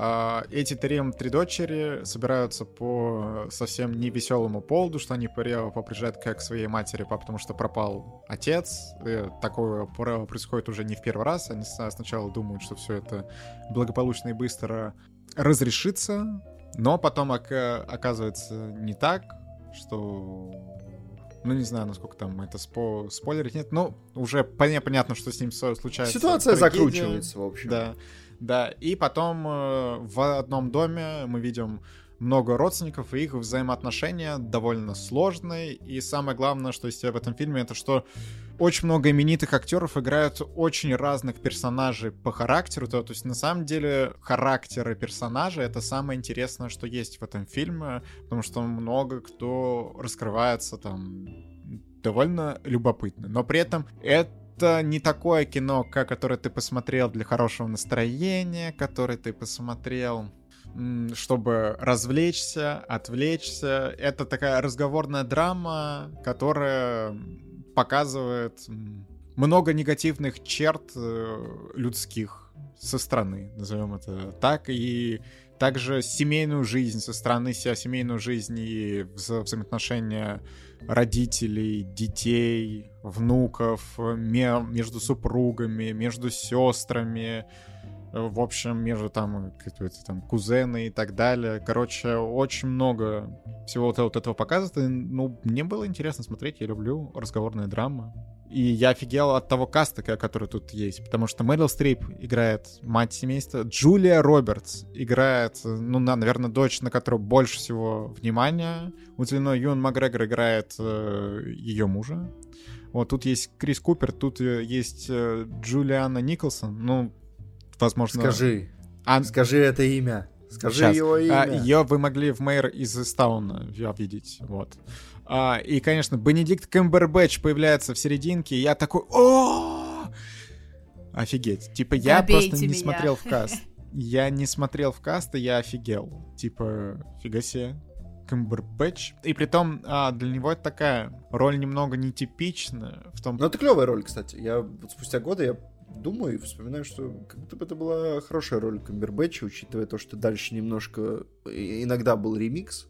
А, это клево. Тут он, я, если вот обычно он играет от таких самоуверенных тип, типчиков, то тут полная противоположность. А, он играет мужчину, который максимально не уверен в себе, которого шпыняет э, его мать постоянно, э, который ну, у, которого очень много проблем, наверное, социализации. В первую очередь, вот. Интересно, у него ветка, которую я, правда, не особо так... Не, ну ладно, я понял, к чему она, но она сложная. Я, а в, какой, в какой-то момент я, я сидел и я думал, за что? Зачем вы, вы это делаете? Ну и стоит отметить, что этот фильм э, написан по спектаклю, ну и сыгран по, по спектаклю, и этот спектакль, его создатель удосужился Пулитцерской премией за эту пьесу. да. А, кстати, вы его могли в кино видеть, собственно говоря, человека, который написал. Он, по-моему, в Леди Бёрд играл отца семейства. Mm-hmm. Кстати, по прикол, да, он был и в Форде против Феррари. А, он там играл, видимо, этого, собственно говоря, который в машину садился, да? Форда. Который там, получается. которого прокатили. Форда, получается. Генри Форда. Ну, видимо. Да, да. А, и в «Маленьких женщинах», все, слушайте, ну так ё-моё, тут вообще... А, то, то, есть он, наверное, знакомый Грета Гервик, раз он у нее играет постоянно. Получается так. Mm. Да. Ну ладно, чё, как вам? Рассказывайте. Uh, ну, я 10 лет назад uh, поставил 5 из 10, как я вижу. Uh, я допускаю, честно говоря, что я был несправедлив к тому фильму в тот момент потому что это был не, не, очень приятный опыт просмотра. А, это было совершенно не то, что как будто мы тогда ожидали с сестрой, когда пошли на этот фильм. А, мы сидели в первом ряду в Соловье, по или, по-моему, в Соловье, э, задрав голову. И, наверное, я воспринимал этот фильм немного иначе, чем э, он должен быть воспринят. Я воспринимал его как попытку в реалистичную драму, что ну вот сейчас, оглядываясь назад, я понимаю, что это очень не попытка в реалистичную драму, потому что то, что начинается ближе к финалу по части поворотов, оно настолько, настолько утрировано, что реалистичным это не назвать, ну, прям при, при большом желании. Вот. И в это, наверное, упирался, в конце концов, мой гнев, потому что это супер перенакрученная история, супер негативная, которая мне казалась э, такой попыткой в общечеловеческое, на самом деле это была как раз такая супер стилизация, очень утрированная. Ну да, и мне кажется, что вот если ты видел 10 лет назад, тебе было сколько там, 17 получается, да? Ну, даже, ну, да, да, получается, да. Ну, то есть это вообще фильм на такую более старшую аудиторию, что мне бы, возможно, для 10 лет вообще бы не зашел, а через 10 от этого моего возраста, а мне, может, он еще больше зайдет. Потому что тут много таких тем, во-первых, э, кино на подумать, это не то, что ты увидел какой-то тебя сюжет, который вот тебя, тебе дают какую-то историю, все, ты посмотрел, особо не, не, не задумался куда-то там вглубь, тебе просто понравилось или не понравилось. Тут ты просто вычленяешь для себя какие-то мысли, э, что-то принимаешь, что-то там тебе знакомо, что что-то вообще тебе не знакомо, но ты смотришь на это со стороны и думаешь о том, что как. Ну, такое кино. В общем... Ну, не уверен, что это описание ему подходит, честно говоря, но допустим, ладно. Ну, а мне кажется, подходит. Это моя мысль. Вот, я ее сказал. Понимаешь, я да. говорю мысли. Катюх, а тебе-то вообще как? Честно говоря, я не помню свое первое впечатление от этого фильма, и я вообще была удивлена, когда увидела оценку на кинопоиске, и оказалось, что я, в принципе, смотрела это кино. И я сейчас пересмотрела его снова. Э, не, не то чтобы вспомнила свой первый просмотр, ну, в общем, поэтому буду говорить, как будто бы смотрела его первый раз. А, ну, для разговорной драмы, мне кажется, это хорошая работа. Причем а, а, мне а, кажется, что как будто бы э, это кино почему-то не очень любят. Но я просто смотрю на оценки вот э, на тех, тех людей, на которых я подписана, и там что-то все ниже, от 6 и ниже. И я такая, да блин, да почему? Ну, то есть, э, я понимаю, что, наверное, это правда все выглядит довольно гиперболизированно и утрированно, и э, сами персонажи немножко такие, как будто бы слишком истеричные. И их способ взаимодействия тоже постоянно вот э, нету, короче, практически каких-то ровных э, обычных человеческих диалогов. То есть это все время какая-то драма. Вот постоянно вот э, любой диалог, он в какой-то момент превращается, ну, в конфликт, по сути. Есть просто ощущение, что как будто это кино... Эм, очень, это очень негативное кино, которое прям упивается негативом в себе, и не то чтобы ну, то есть по тому просмотру, который у меня был, сложилось ощущение, что оно упивается негативом, и в итоге делает это как будто, чтобы это делать. То есть э, оно не, не приходит куда-то вот какой-то мысли, которая в тебя должна что-то заронить. В итоге просто, ну, вот половина подонки, половина жертвы, и, ну, там ну, так, кстати... соотношение немножко другое.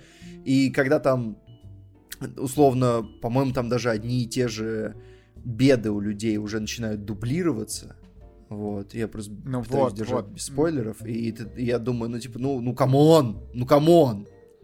Мне кажется, тут еще есть интерпретация финала, которую, вот, возможно, я интерпретировал вот так, но я не уверен, что это верно, потому что такой финал э, сложный. Вот у нас есть персонаж Джулии Робертс, мне кажется, тут можно спойлерить, что, блин, ребят, э, я, если вы еще не Все, смотрели... блок со спойлерами. Да, это кино, да? но ну, хотите, mm-hmm. а потом можно перемотать на обзор мастера и Маргариты. Короче, персонажа Джули Робертс а, стоп, а в конце... тогда оценки сначала поставим, нет? Да ну, пофиг. Типа, это ж... Да вообще насрать. Вот такой у нас сегодня блог про этот фильм. Спокойно, да все нормально.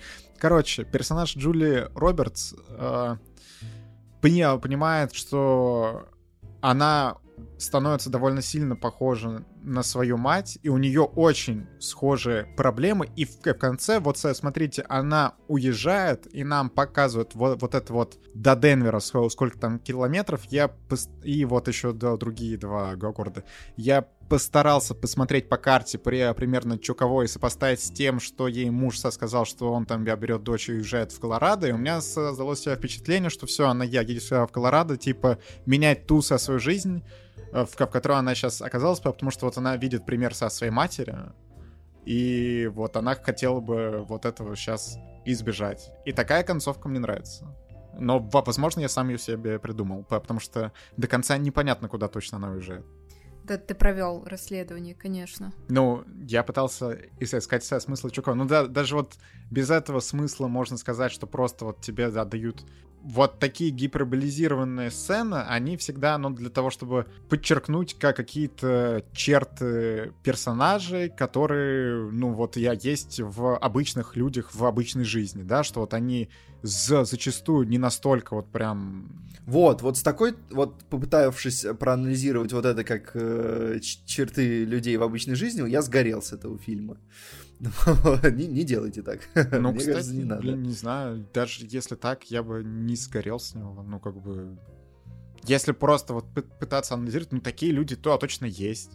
Не знаю, среди родственников тоже можно, ну, типа, что я могу там представить себя среди там каких-то своих Слушай, не самых ну, близких родственников, это определенные типажи из этого фильма. Да, ну, наверное, просто, знаешь, когда оно все э, вот так упорно законцентрировано на одну семью, становится прям, ну когда там, там же да, у двух человек рак, да, я, я правильно помню?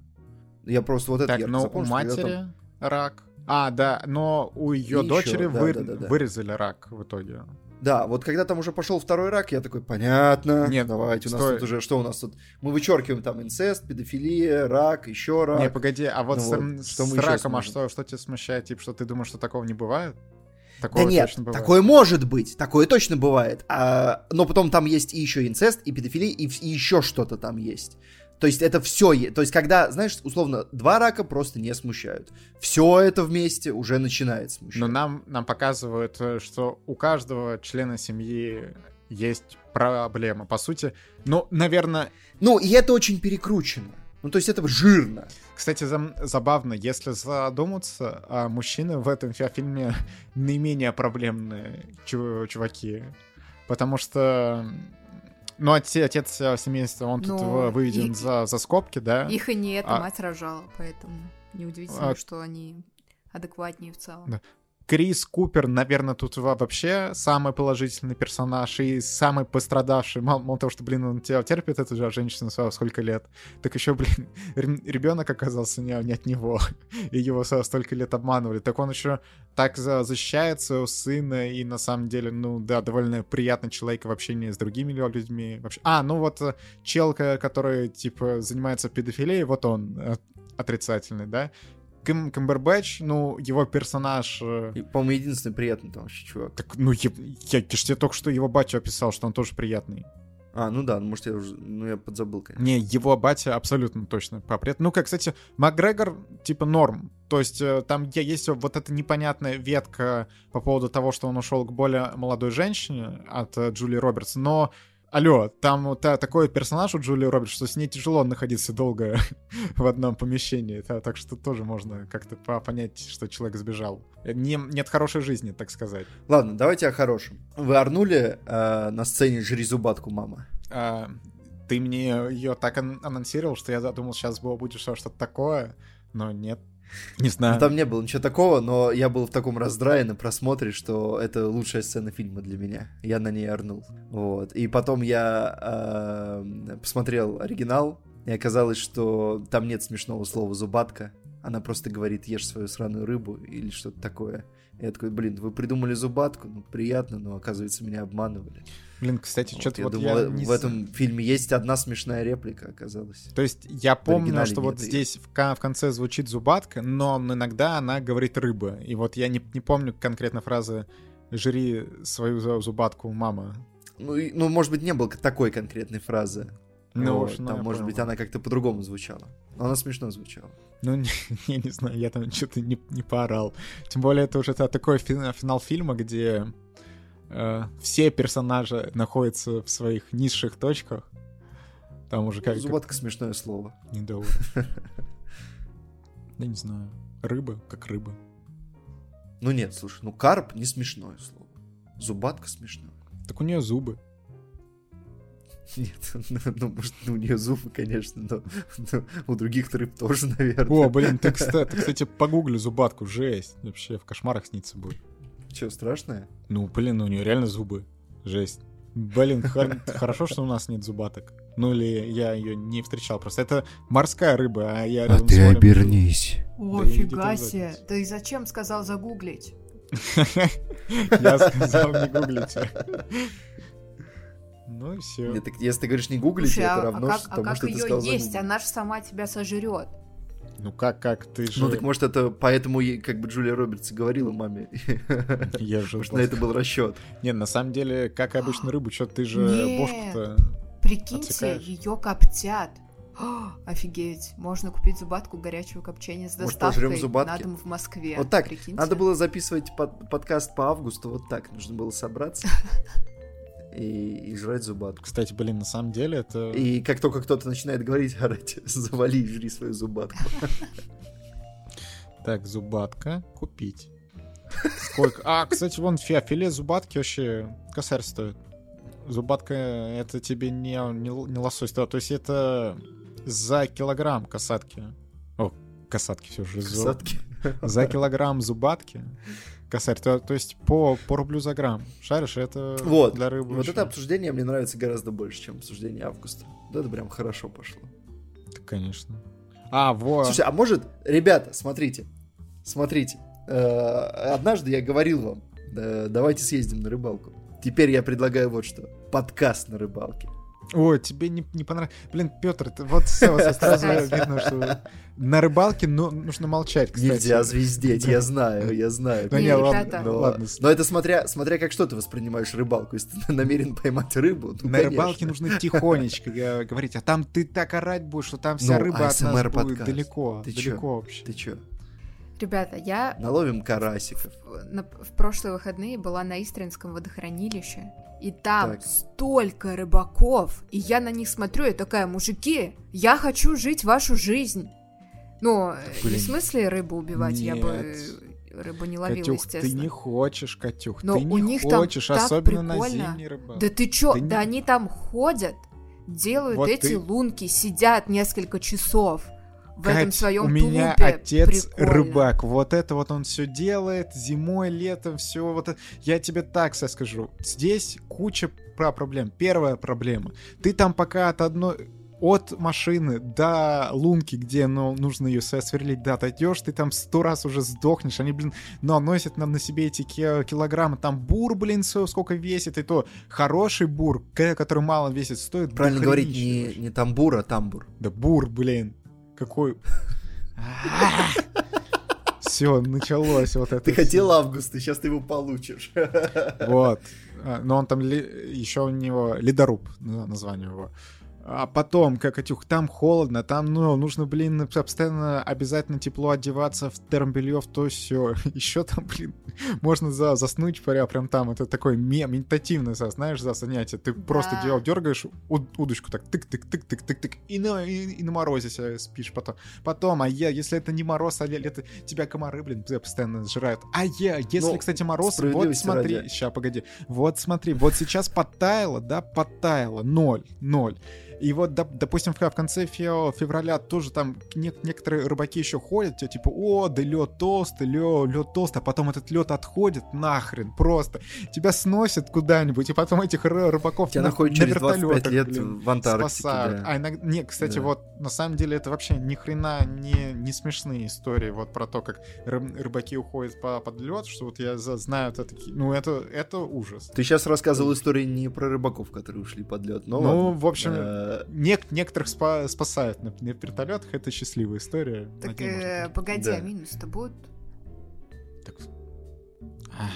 все, ладно, идите Справедливости ради, э, когда я предлагал, я никогда не предлагал зимнюю, я никогда не был на зимней, это для радикалов, нет, э, летнюю, летнюю, конечно. Не, ребят, зимняя рыбалка кайф. С утречка. Я прям словила дзен. Я сп- вот там спускаешься к воде по крутому спуску такому через березовую рощу. Не, ну слушай, ну, И там ну, сидят, блин, сколько их ты там прям провела? штук 50. Как говорится, как говорится, не путай туризм с эмиграцией. Да, если ты там 15 минут прошла и пошла дальше, это... Но я понимаю, о чем ты. Я понимаю, о чем ты, но захотелось, понимаешь? Ну, захотелось. захотелось. Но надо летом, надо летом. С комарами можно побороться. Комаров можно победить. А мороз ты уже не победишь. Да. Такая история. Ладно, давайте поставим это. Баллы августу. Да, разойдемся. Ну, я ставил 5, э, когда я иногда встречаю этот фильм. э, Ну, редко, кстати, сейчас. Он как-то не особо возникает. Но иногда я встречал его, и я думал, ну, это все еще 5. Такая базированная. Ну, э, я ставила семерку, потому что да, нормально, нормально. Я поставлю восьмерку. Да, наверное, хорошо. Хорошо. Вот такая вот у нас сегодня шкала оценивания. А, ну, и фильм «Мастер и Маргарита», который мы посмотрели с Екатериной. Петр, к сожалению, пока что не дошел. Его любимый режиссер, который снял «Серебряные коньки», снял теперь Да. «Мастера и Маргариту», и, скорее всего, по крайней мере, в ближайшее время это по последний фильм, который он снял в России. Чуть позже расскажем почему. Михаил Локшин, соответственно, это все снимал. И мастер... Я буду честен с вами, ребята. Я не намерен слышать ни слова от вас об этом Ну фильме. ладно, да, тогда ты можешь поп- попрощаться и в расход пойти. А, господа, спасибо, что слушали этот подкаст. Прежде чем начнется его главная часть обсуждения Мастера и Маргариты, вы можете поставить лайк. О, Вы можете подписаться на телеграм-каналы присутствующих и даже не присутствующих, так и быть. Все это есть во всяких описаниях. Вы можете зайти на кино Огонь. С другой стороны, если вы здесь, то и не знаете про кино Огонь, как. Ну, короче, будьте счастливы. Добра и подписок на наши телеграм-каналы. И лайков. Желаем всем. Пока. Ну так вот, теперь в обстановке, где нам никто не мешает, мы с Екатериной обсудим это кино, которое много споров вызвало много бурления в интернете. Самое главное, э, давайте сразу скажем, это довольно вольная экранизация «Мастера и Маргариты». На самом деле с большими вкраплениями и сами создатели говорили о том, что можно это интерпретировать и как частичная экранизация самой же жизни Булгакова вместе вот с романом его главным «Мастер и Маргарита». И там э, обязательно, вот и я когда рассказывал про то, что я посмотрел фильм, что мне, мне там вот это пон- понравилось, вот это там не понравилось, что писали о том, что почитай э, биографию Булгакова хотя бы в двух со словах что, что как, и я вас тоже призываю почитать. Можно до фильма, можно после. Ну, наверное, после с тем, э, чтобы некоторые моменты объяснить уже, что, чтобы вы с конкретными запросами смотрели по его биографии, что как, потому что, ну, много любопытного. Вот. Э, Соответственно, на самом деле, изначально это кино должен был снимать режиссер, который снимал «Легенду 17». Николай Лебедев, э, но там у фильма был производственный ад какой-то, что очень долго все развивалось, потом там ковид, то все, и Ни- Николай Лебедев занялся другим проектом, это вот этот Нюрнбергский процесс, да, который, э, в общем, что он ушел, ушел туда-туда, все, сюда привели Локшина, что предложили По- Притом интересно, кстати, что ему доверили такой проект, когда еще «Серебряные коньки» даже не вышли. А, ну, «Мастер и Маргарита» — это супер крупнобюджетная франшиза. Фа, франшиза, ладно, просто кино. Не, не то чтобы э, кинофраншиза какая-то, да, но которую очень-очень сложно экранизировать. Многие уже спотыкались о том, что там есть определенное прокля- проклятие у «Мастера и Маргариты», что постоянно какие-то злоключения вокруг этого фильма. И, кстати, в этот раз они так или иначе не обошли страной. И э, по итогу Локшин пришел, привел Романа Кантера, с которым они «Серебряные коньки» им занимались, ну, соответственно, Роман Кантер — это сценарист. Переписали они сценарий вместе, э, что отказались от первоначального драфта.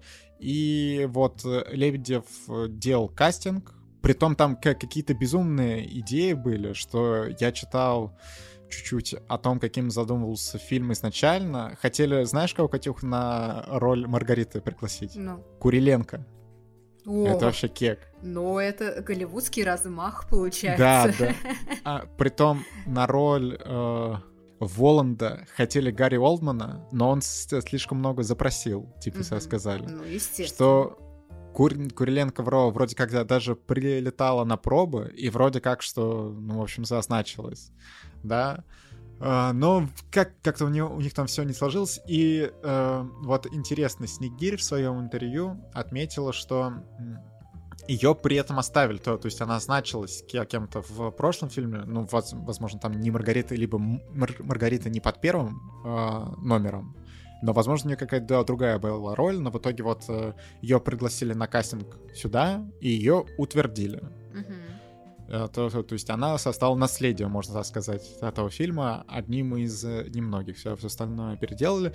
И у Локшина получилась довольно современная интерпретация, не похожа на то, что вот делали до этого. Я, я бы сказал так. И вот я сосмотрел прям с первых кадров, я видел такой размах ну, можно сказать, голливудского масштаба, да, но я бы, наверное, охарактеризовал иначе уже, да, даже не, не то, что голливудского масштаба, просто картинка, которая выглядит, выглядит дорого, вот так вот. Да. Начальная сцена, она и динамична, и дорогая, но при этом она долго, ну, быстро проходит, и потом вот есть такое вязкое вступление, где нам представляют героев, что, как, вот, наверное, вот там он чуть-чуть просаживается кино, но потом оно набирает, и вот оно идет два с половиной часа, да, но было очень интересно смотреть. Может быть, в конце уже чуть-чуть подзатянуто, вот я, я уже сидел с плоской задницей такой чуть-чуть, и такой... М-м, э, чуть-чуть я под, подустаю, под, подустаю, но наверное, те впечатления, которые я получил от концовки, они того стоили. Вот. А при этом, вот, скажи, тебя тоже в начале полчаса мучили трейлерами просто такого Какое бы хорошее слово подобрать? Ой, я просто опоздала как раз. А. В общем, у меня момент. проблема, что я пришел даже чуть заранее, сидел, сидел, потом полчаса меня мучили, вот буквально мучили такими трейлерами, что на их фоне трейлер Льда 3 мне показался просто конфетка, просто шедевральный трейлер. Потому что все остальное, я сидел, думал, господь, ну это, ну вы чтобы мне посмотреть сейчас 2.40 Мастера и Маргарита, мне нужно вытерпеть вот полчаса вот этого. Это просто, ну, особенно на фоне Мастера и Маргариты. Возможно, знаешь, от этого первые минуты я, я смотрю фильм, и я такой, блин, как это дорого, богато выглядит. Потому что трейлеры до этого я смотрел, думал, кто это снимает, почему так плохо все, почему какие-то непонятные сценарии про свингеров, Лагашкинов и этот, как он, а, как он, сейчас, мажор, мажор, о, полный метр? Прилучный, прилучный. А, я думаю, в общем, там блин, ну и это, это еще, кстати, боль что-то такое со среднее. Там трейлеры были намного хуже. Вот прямо, прямо значительно хуже вот этого. Ну, в общем, какой-то кринж. Ну, ну ладно, не о трейлерах сегодняшний наш подкаст, uh-huh. а о Мастере и Маргарите. А тем больше там очень много всего интересного можно обсудить. В целом, Катюх, кино тебе понравилось, не понравилось? От тебя я еще не слышал никакой рецензии. Э, слушай, ну, у меня на самом деле довольно смешанные чувства, потому что фильм очень неравномерный. Э, вот, ну, в визуальном плане мы с тобой, наверное, это обсудим. Вот э, мне кажется, это вот главное достоинство фильма, на самом деле. То, что команда фильма сделала в плане картинки, ну, это правда высокий уровень. Очень хороший, очень классно выглядит. А, были, ну, конечно же, как часто бывает в графике российского производства, странные моменты, но не настолько уж они странные, чтобы, я не знаю, десять визуал в целом. Но что касается сюжета, э, меня прям, знаешь, бросало то в какие-то позитивные чувства, то наоборот, негативные. Потому что иногда э, фильм пытается прям идти близко к тексту романа, а иногда настолько вообще переворачивает в целом э, идею э, какую-то, э, что я прям такая, да а как вы вообще к этому пришли, если Б- Булгаков вообще вот про это говорил, вообще не говорил, либо говорил что-то абсолютно противоположное. И поэтому, э, что касается сюжета, ну, мне странно. Вот э, странно это реально самое подходящее слово, чтобы описать э, чувство после просмотра. И еще у меня были вопросы по поводу персонажей и то, как они сыграны. Но в сюжетном плане, наверное, мы еще обсудим, что там некоторые персонажи делают, как себя ведут и что говорят. Э, но были и вопросики, типа, к тому, как персонажи вообще предстают в этом фильме и как актеры их играют. Местами тоже было не очень хорошо, как мне кажется. А, ну, нужно, наверное, отметить то, что вот я смотрел с позиции, я вообще не помню книгу, э, и сериал, который с э, Ковальчук, мне кажется, ну, я видел только отрывками. То есть я никогда вот сериал с Ковальчук не садился смотреть от начала до конца. Я видел где-то там на фоне по телевизору, когда он изначально выходил, по-моему, Типа мне, мне было еще не так много, много лет. Да, посмотрим, что там, в каком 2005 по-моему, года. Да, 2005 то есть мне, мне было 10, ну тогда еще наверное, и вообще эта история, ну, она такая психоделическая, что у меня, мне кажется, там ее там в 10, 11, 12, 13, 14 лет, ну, еще прям вообще, да даже, блин, в 15-16 ее сложновато осознать и, по, и понять, что как. Да я и сейчас ее до конца не понимаю, чего уж там. так что такое. Вот. А ты, получается, с позиции человека, который был более-менее помнит ну, события книги и Не то чтобы я хорошо помню, да, но я, а, так скажем, немножко освежила главы.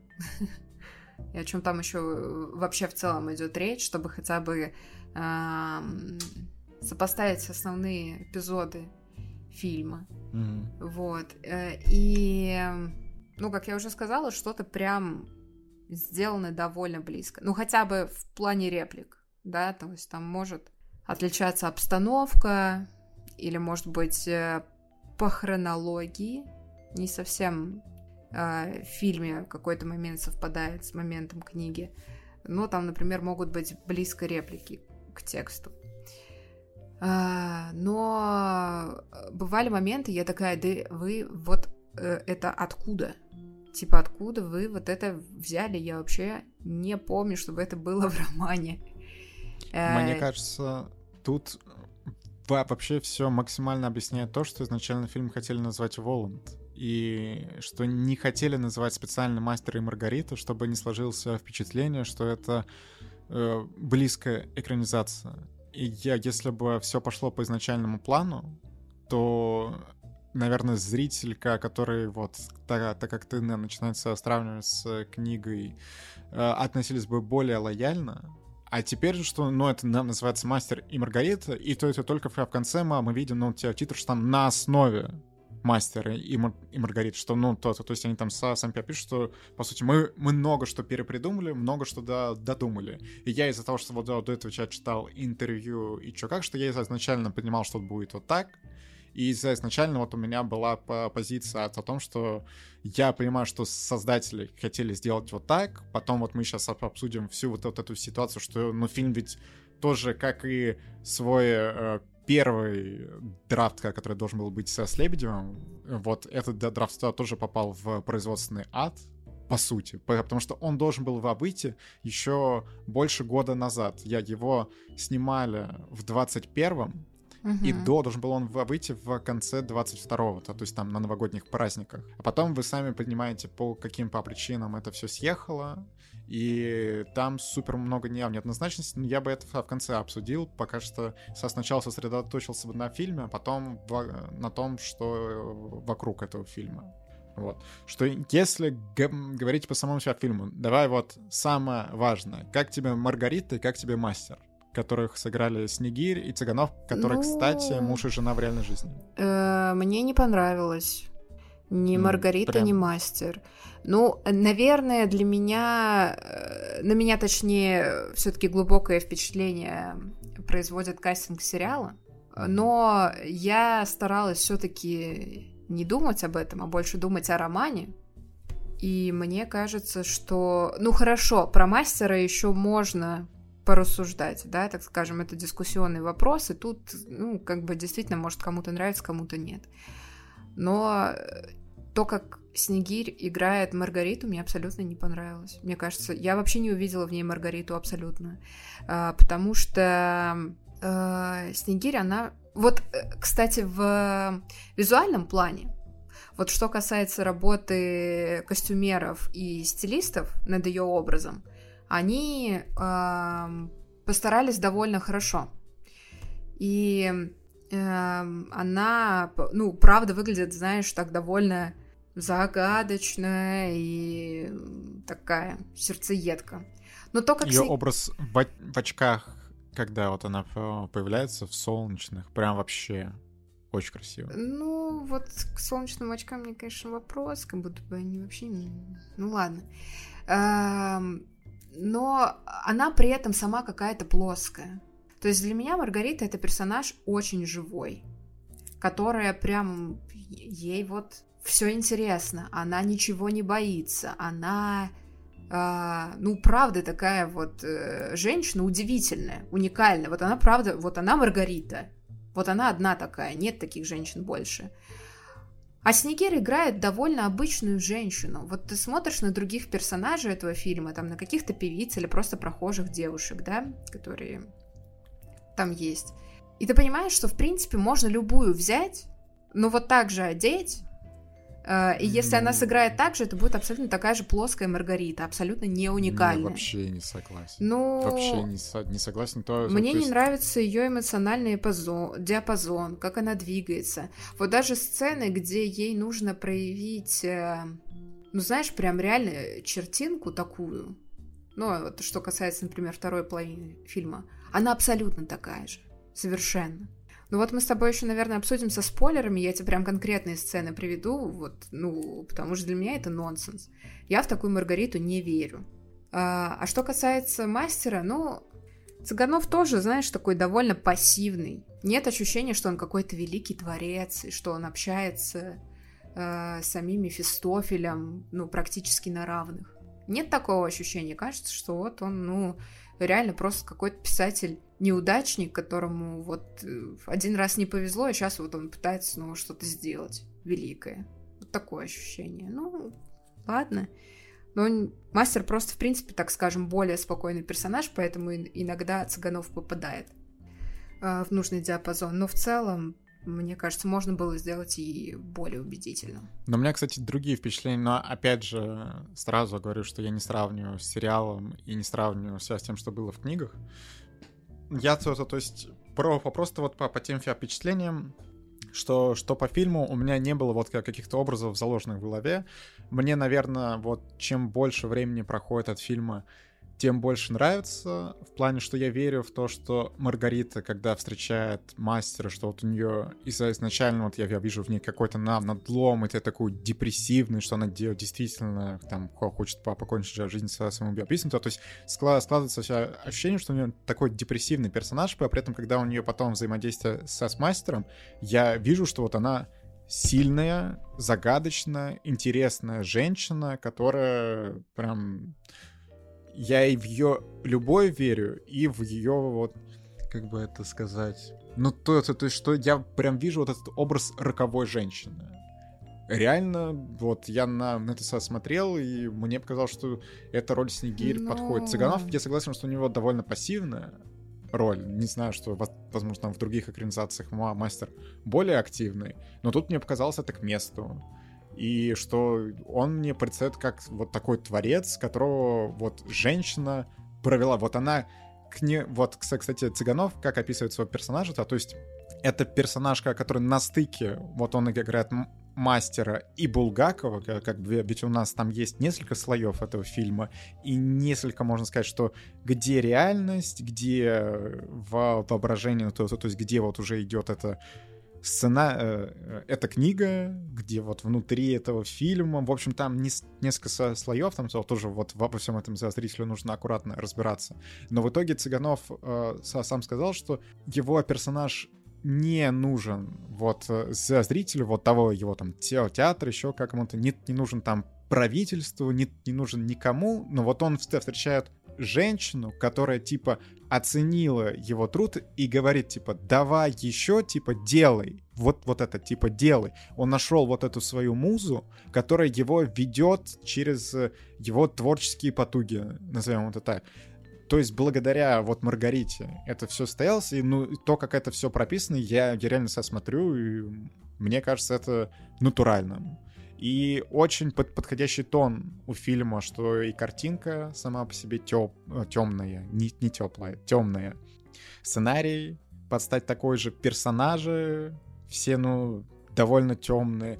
Я, наверное, не назову вот сходу вот так вот персонажа, который вот у меня сугубо какие-то теплые впечатления э, оставляет в этом фильме, что тут все персонажи с э, какой-то темной своей стороной, да, назовем так. Ну и давай не ходить далеко, а наконец-таки уже обсудим Воланда в исполнении Августа Диля.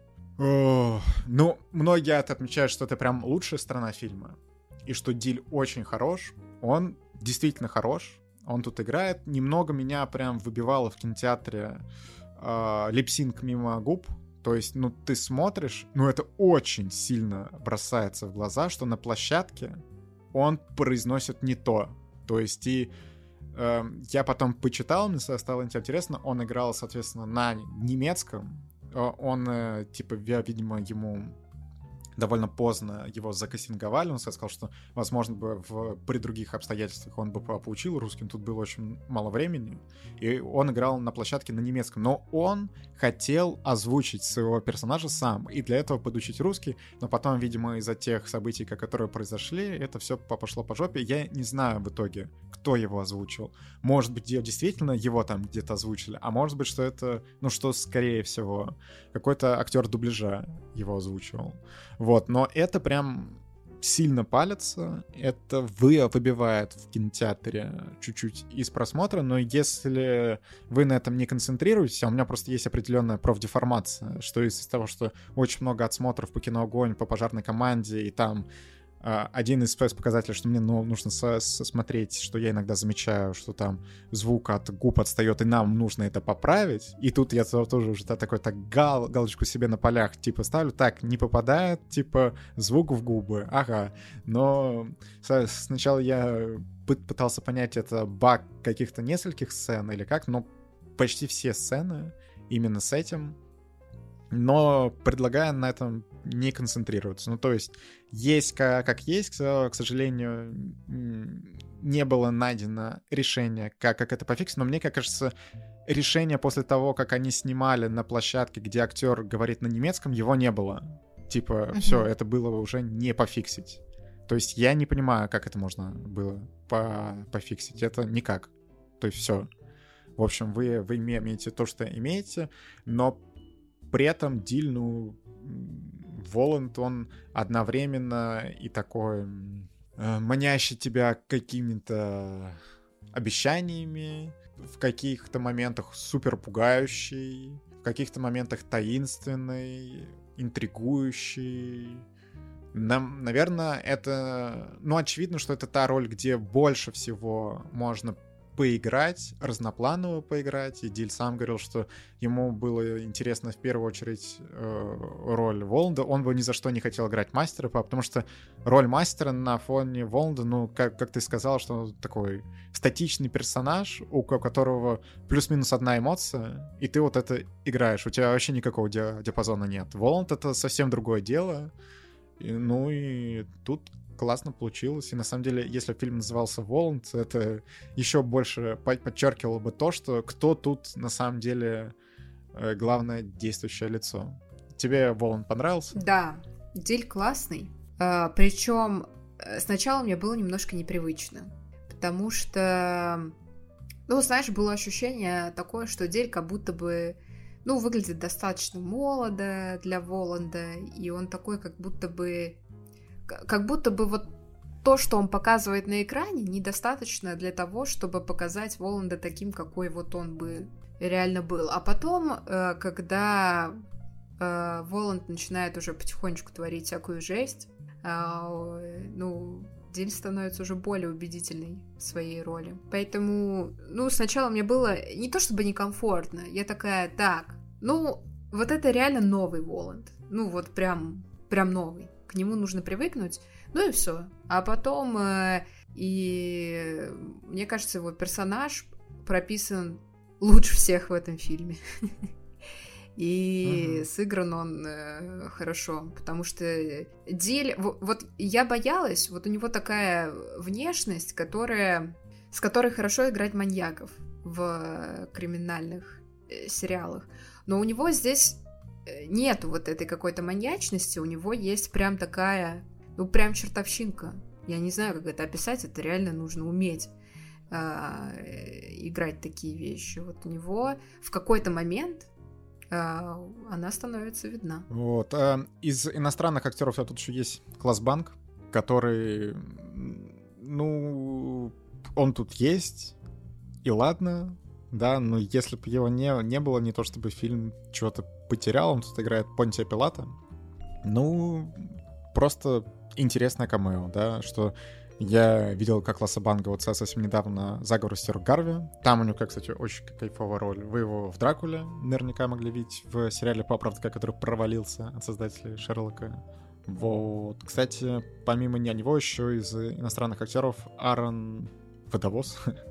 Он играл и Ешуа. Мгм. Вот. Ну, который в, в том же самом блоке, что и по Понти Пилат. В общем. Причем их Э. заставили общаться на латыни, насколько я успела прочитать в фильме. Это было довольно странно. Ну, я бы, кстати, а, со создателем еще сразу бы выписал а, полнейший дизреспект за приглашение Марата Башарова, у, у которого тут не одноминутная роль, а в целом тут у него, ну, минут 5, может быть, даже 10. Он играет Лиходеева, это который э, директор театра. А, Я уже высказался о Марате Башарове в нашем э, видео про любимых и нелюбимых русских актеров, да. Это, кстати, на основании ва- вашего э, опроса было, и, соответственно, на основании того, Кстати, и как вы к погоди, нему а вот относитесь. этот вот э, подробности его жизни, так скажем, они вскрылись до 21 года? Да-да, ты что? Ага, это, сильно. это супер давно Понятно. всё вскрылось. Ну тогда, тогда это правда странное решение. Ну, короче, то, что Марат Башаров, вот вы зна- знаете, что он там бился своих жен, э, одну из жен, да, даже беременную бил, что он этого даже не скрывает, он в этом признавался, то, что его приглашают вот на такие, в такие фильмы, ко- которые, напоминаю, этот фильм стоил 1 миллиард 200 миллионов рублей. Да, то есть, ну там, те, если мы там по, по курсу берем, это не супер как какие-то большие деньги, там ми- миллионов 15, условно, долларов. Но для нашего кинематографа это прям очень много, и вы да, даете, блин, роль в таком большом для российского кино проекте Марату Башарову, это сразу дизреспект. Я не понимаю. Тем более особенно, что э, мол- молодая команда ребят делает проект, но мне кажется, возможно, э, были определенные сковывающие факторы на кастинге, где, опять же, фонд кино очень много денег давал, это все снято там на, на бюджетные деньги, определенные обязанности есть и по кастингу, и по тому, и по всему. В общем, возможно, вам не дадут денег без определенных вещей. Я могу это вот так типа объяснить, э, но мне было прям очень неприятно смотреть на Марата Башарова на экране. Да, я согласна. Это главный мискаст. Колокольников. Как тебе Колокольников? У него, потому что тут тоже роль, где можно поиграть, соответственно, Коровьев. Э, Странно. Короче, вот эм, что мне не нравится в целом кастинге Мастера и Маргариты, это то, что актеры, ну хорошо, давай за исключением Деля, потому что к персонажу Воланда и то, как он сыгран, у меня, в принципе, нет вопросов. А, вот актеры, э, персонажи, точнее, первого плана, они как будто бы не играют. Они просто разговаривают и ходят, и что-то делают. А персонажи второго плана, они, э, ну, либо играют э, окей, либо переигрывают, непонятно зачем. Вот Короев, например, в исполнении Колокольникова, ну, мне не понравился тоже. Ну, потому что, ну, ай, это же свита вообще. Это, ну, по сути, даже как бы не человек. А он играет, ну, знаешь, Джокера. Он играет Джокера. как какого-то сумасшедшего. Ну, типа, это абсолютно неуместно. Ну, это странно. Зачем? То же самое я испытываю э, к персонажу бездомного. Ну, понятное дело, что в какой-то момент бедный поэт сходит с ума, но почему он еще, будучи в здравом уме, уже ведет себя как сумасшедший? Ну, это тоже неуместно и тоже странно. И э, вот этот вот какой-то непонятный контраст, когда актеры, которые должны играть, почему-то не доигрывают, актеры, которые должны э, играть, так скажем, более сдержанных персонажей, переигрывают, ну для меня это странно. Типа, ребят, вы что-то Ну, возможно, это режиссерский недосмотр, не совсем хорошая работа с актерами. Но почему те, кто должен играть, не играют, а те, кто должен быть чуть попроще, играют слишком много, слишком сильно, переигрывают? Ну, это странно. Ну, кстати, я абсолютно уверен, что Колокольников также себя вел на кастинге, и что это было намеренно. А вот я думал о том, что ну, он тут реально на какой-то грани играет, то есть он каждую сцену переигрывает. И что, на мой взгляд, он это делает намеренно, намеренно был такой образ. И мне в целом, то есть я воспринимал этого персонажа, знаешь, вот безумство Джокера. Вот, например, да, такой, притом не вот Хоакина Феникс, а вот как э, в мультфильмах или там Джо Джокер пораньше в других проектах был. Да, ну... Э, вот как, какое-то такое, что вот прям он в каждом своем появлении он безумен. То есть он там не, не выдает что, что-то обычно, он везде выдает безумство. И опять же, потому что я там далек от сравнения с другими проектами, тут я по итогу, наверное, скажу, что хорошо. Типа, если вы принимаете такой образ, и вам это нормально, то, можно сказать, Колокольников выдает одну из лучших своих Ну, то есть он тут очень старается. Очень старается, и, но для кого-то такое старание, типа, чересчур это уже перебор, это что, что-то там... Мак Макар бы, возможно, сказал, вот ему там нужна отрезвляющая золотая малина, типа, это было too much. А я сейчас скажу, что это было хорошо, давайте его на награждать, потому что, ну, по сути, два главных актера, которые вот тут прям очень стараются выжить из себя максимум, это Диль и Колокольников. То есть больше никто настолько не, не старается. Но вот, возможно... Ну, Диль хотя э, бы это делает грамотно. Колокольников это делает ну, слишком ну, у есть эмоциональный диапазон тут. Ну, Слушай, ну, потому у... что так прописан персонаж. У Коровьева тоже а. есть диапазон. Вообще, его персонаж довольно интересный, он многогранный, у него есть история. Это нечисть. Типа, это нечисть, ну, это, это вообще... Э, ну, существо очень сложное, в котором есть там какая-то темная сила. Это свита Воланда, это типа вообще, ну, как бы существо, которое вот там, где-то наверху находится. А Колокольников играет сумасшедшего. Ну, просто, э, просто очень эмоционального человека, который считает себя важным и всемогущим. Но он играет человека, Но... а это не человек. Не, ну, кстати, я бы сказал, что тут было нечеловечно в его игре, но то, что он играет, ну, вот один диапазон, да, вот э, у тебя, исходя из книг, могло сложиться у тебя впечатление, что это более многогранная и глубокая роль. Такое возможно. Но опять, опять же, я, я говорю, что я смотрю со стороны человека, который вот чуть-чуть вот это все отодвигает. И я, если вот это все отодвигать и воспринимать это как э, вольную интерпретацию, на которую я, я исходил, что мне нравится роль Коровьева. То есть, и, кстати, вот по, по поводу кастинга Гелы. Я видел еще зарубы, понравилось людям, не понравилось, потому что взяли Полину Ауг, это не тот кастинг, который сразу приходит э, людям на ум. Я видел, кстати, в интервью с Нигири, она говорила, что ей за это очень нравится Локшин, что можно было довольно легко пойти по легкому пути, взять какую-то красотку, модель, вот на роль Гелы, взяли Полину Ауг, у которой интересная внешность, да. которая добавляет какие-то новые нотки этому персонажу, и в итоге она очень себя сильно запоминается. Ее персонаж, на самом деле, запоминается намного сильнее, если бы я сказал просто там какая-то модель, условно, и это интересное решение Полина Ук. Я не могу сказать, что прям она мне супер понравилась в этом фильме, что, но она просто запоминается. Это точно.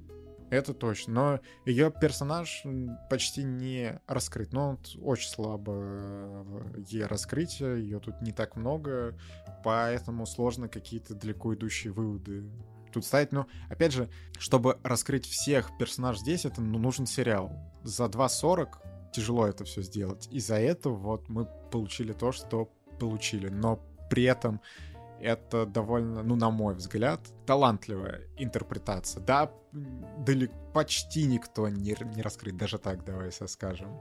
Но это все равно классно. Я, я бы даже посмотрел в формате сериала, наверное, вот на все вот это, то, что они наградили, но это уже никогда не будет. Да.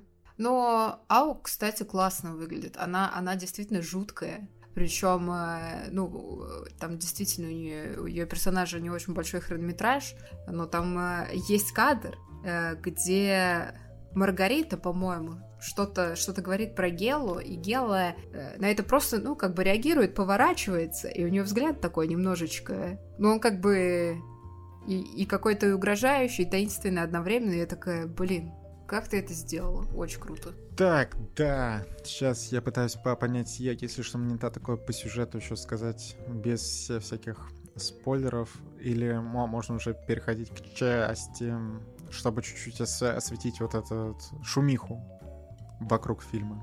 Ты по сюжету хочешь что-то такое обсудить без спойлеров?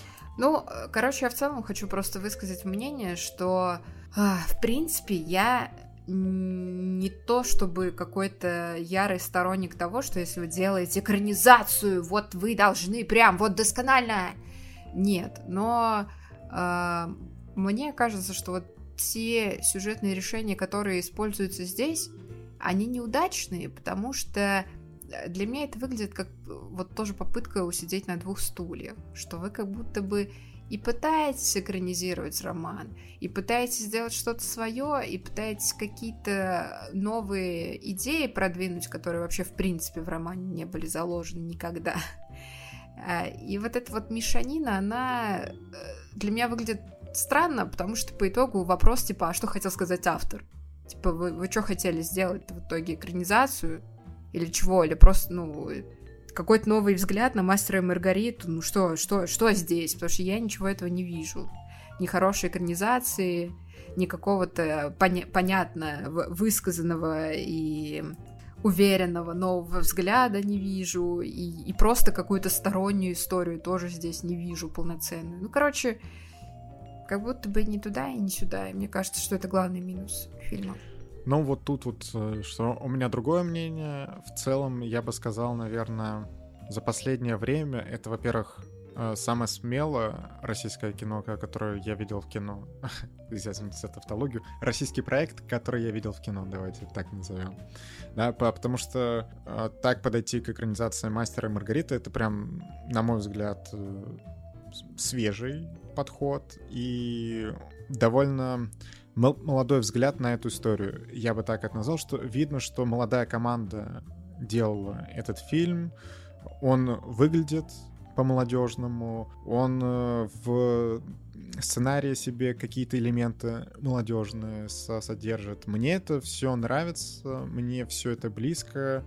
Очень классный визуал у проекта, интересные образы персонажей, графика местами там проседает, местами не, не проседает, что ну там буквально есть несколько моментов, где она там глаз тебе как-то мылит, но в целом я, я бы ее охарактеризовал как хорошую, и таких проектов очень мало в России, и непонятно в будущем, вот то, что такое будет, нет, потому что я бы еще хотел сказать, что выразить респект фонду кино за то, что этот фильм в итоге вышел. Потому что было много вопросов, выйдет он или нет. Потому что, ну, тут уже нам, наверное, стоит перейти к этой истории, бы быстренько ее рассказать. Что после событий 2022 года Локшин уехал и высказался о том, что он против всего того, что происходит, и там довольно-таки жесткие были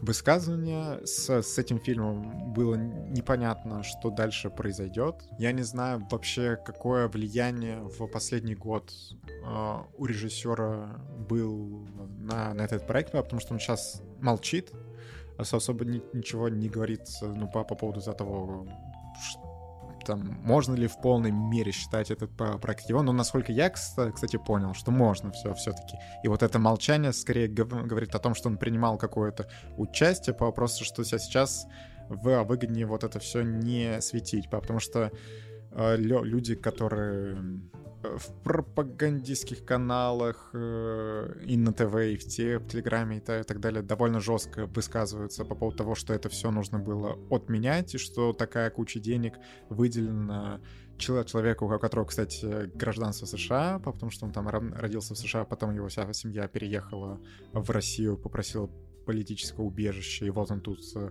жил, работал и так далее, а сейчас куда-то уехал со своим гражданством, и типа вот у него такая неправильная позиция, и там есть некоторые актеры, которые с неправильной позицией, и все вот это надо запретить и так далее. Но в итоге, на мое удивление, это не запретили, это показали, и даже есть определенная промо этого всего, и определенный сарафан. И, возможно, все дело в том, что просто слишком много денег в, это во все вбухали, э, и не хотели их просто так терять. А возможно, это супер грамотная работа продюсеров, которые смогли как-то аккуратно очень довести это кино до релиза, которое было, получило не лучший слот, в том плане, что лучший слот, наверное, это был бы вот на новогодних праздниках. Сейчас уже так получается, что такая конец января. Обычно, ну, громкие премьеры не то, что в конце января выходят, чтобы там собрать вот кассу, это что люди чуть-чуть уже устали от того, что вот они за новогодние праздники походили, все, они там как какое-то время сейчас в кино не хотят ходить, а тут вот выходит «Мастер и Маргарита», да, очень так или иначе важный проект для российского зрителя. Интересно, сколько в итоге соберет. Кстати, давай посмотрим. Вот прошла сейчас ровно неделя, получается, ну, потому что там сейчас четверга, вот мы записываем в среду. А, сколько собрала мастер и Маргарита? Ну, ты пока можешь свои впечатления по поводу вот всего вот этого того, что вокруг фильма происходит, сказать. Ну, э, я, в принципе, сталкивалась с негативом идеологическим больше, э, чем с тем, что этот фильм нужно просто не выпускать и все. Вот. Э, что здесь очень в очень негативном ключе показывается Советский Союз. И в этом в этом фильме Советского Союза почему-то очень много. Ну, я не понимаю, почему. Э, учитывая, что фильм длится больше двух с половиной часов, и он, ну, правда, затянут. Действительно так. Э, вот зачем такое огромное количество ироничных сцен про Советский Союз, мне это было непонятно абсолютно. Но это же, по сути, иллюстрирует жизнь Боа Булгакова и то, как те его цензурировали то, как вот э, все вот, эти вза взаимоотношения, о том, что там ком кому-то уг угодил, значит, вот это показывали, потом не, не угодил, это сняли, шпыняли про то, как вот это все происходит, ну, в целом, мне кажется, ну, там много чего достоверного. Ну, то есть ну, какие-то странные претензии в том по плане, что ну, можно почитать вот биографию я Булгакова тому, что... и посмотреть, что, что и как там было. Ну, я не, прямо и ты не к тому, найдешь что то, достоверно что... или недостоверно, а к тому, что а зачем это вообще нужно здесь. Ну так тут же вся концепция этого фильма, что это стык экранизации жизни Бул Булгакова и его главного романа «Мастера и Маргарита». В этом же вот новаторская концепция, то, то, что это не просто мастер и Маргарита, но также это и экранизация жизни Булгакова. То, то есть была концепция в том, чтобы вот это соединить. Но мне это и соединение вот, ну... не кажется удачным. Ну, знаешь, ну, когда вот, типа мастер стоит и, и говорит такой, «Э, давайте выпьем, бахнем-ка за коммунизм. Ну, алло. Ну, э, ну да, это ну, странно. Же... ну, типа... Ну, не, погоди, но это вообще... Это ты про то, что вот в, кон... в конце, когда он с, с Воландом приходит вот на этот бал, да. который... Ну, так это же супер иронично.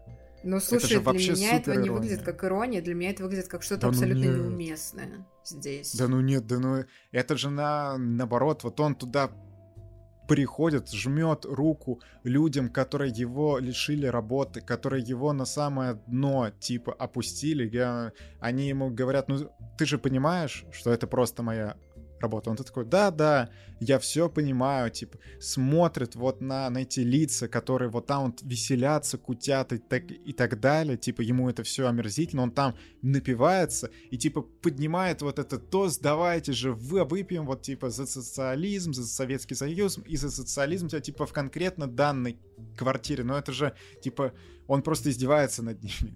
Ну да, но мне это не кажется смешным. Ну, я говорю, для меня это просто выглядит странно. Просто, хорошо, я понимаю идею того, а, чтобы попробовать в контексте именно одной и той же сюжетной линии объединить э, э, роман и объединить реальные биографические факты Булгакова. Но дело в том, что, э, ну, как бы, ну, мастер как бы отчасти и есть Булгаков сам по себе.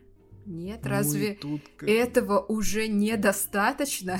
ну, это странно, короче. Ну, тут много странно. слоев, короче. Но нет, ну тут я, в общем, не знаю, мне очень нравится то, что получилось. Тут я прям не согласен, что вот Лео линия с экранизацией жизни была Булгакова, мне кажется, прям очень удачной, что очень удачно ты потом идешь, все это читаешь. Э, у Булгакова интересная жизнь, и интересно само, как вот это написание мастера и Маргариты происходило. Обязательно почитайте, что ведь это же там, по сути, незаконченное его творчество, да. которое очень много лет спустя было опубликовано, что его жена там пыталась вот это все как-то сохранить сквозь, сквозь года, и что это из рук в руки переходило вот эта рукопись от, ну, что там, можно сказать, подпольно. Ну, короче, это интересно все. Все и я, кстати, наверное, схожу второй раз с Юлей на это кино, потому что, ну, изначально я, я говорил, Юль, давай сейчас сходим с тобой на выходных. Она такая, блин, нет, что я не хочу идти на, на «Мастера и Маргариту», что... И в целом она довольно скептично относится к российскому кино. Потом был довольно хороший сарафан. Она там где- где-то в интернетах, кстати, слышала, я видел хорошую оценку. И что перед тем, как я уже пошел, она такая, блин, я, я тоже хочу. И вот мы, может, в выходной уже вместе пойдем. Я еще раз посмотрю и, и после этого скажу, изменилось ли у меня там мнение как-то или нет по поводу этого всего. Но первый просмотр был. Ну вот, кстати, 10 я бы точно не ставил, сразу скажу. И даже не, не уверен, что это прям крепкая девятка. То есть это вот где-то там на, на грани. То есть все, все равно сама история для, для меня довольно психоделичная и сложная. Но мне нравятся истории про творцов и борьбу. Такое вот меня обычно покупает. И то, тут еще и удачный визуал, и мне и актеры нравятся из-за этого как-то сложилось, что по итогу это кино мне нравится. Но я понимаю вот и тебя, которые вот высказывают претензии, и друг, других людей, которые там начинают там, с книгой за несоответствие с книгой высказывать, за как какие-то там претензии вот с переигрыванием, за претензии с идеей самой. Вот в целом я все, все это могу понять, и точно, наверное, скажу, что э, это кино, которое не всем зайдет. Это кино не для всех. И, кстати, точно не ходить на него с детьми. Наверное. Ну, вряд ли вы за, захотите пойти там с, на мастера и Маргарит там с каким-то ребенком, где в десятилетнем, да? Но, возможно, да, пусть сначала книжку там... прочитает. Да, да, это нужно хотя бы до Но, старшей возможно, школы даже с 15-летним ребенком это будет еще кринж. Ну, тебя тем более, что тут еще отрезанные головы. Ну, это еще так, ладно, 15-летние дети нам наверняка э, голые груди. Со, соответственно, вся Снегирева да, давала интервью, что ей все еще неловко раздеваться. Тут она делала. Кстати, там много есть споров по поводу того, графика, не графика. Э, дискуссионный момент, что мне кажется, есть сцены, где нет, но есть э, сцены, где, ну, ты такой думаешь, что да, вот тут вот, вот тут вот кажется, кажется оно. Вот. Что-то еще, Катюха, обсудить хочешь? Да, бал станы мне не понравился. Сначала, сначала было прикольно, то есть когда вот все только началось и э, Маргарита вот ну, уже там став ведьмой приглашена в качестве королевы на бал сатаны, и когда он только начинается, я такая, нифига себе, вот это вы придумали.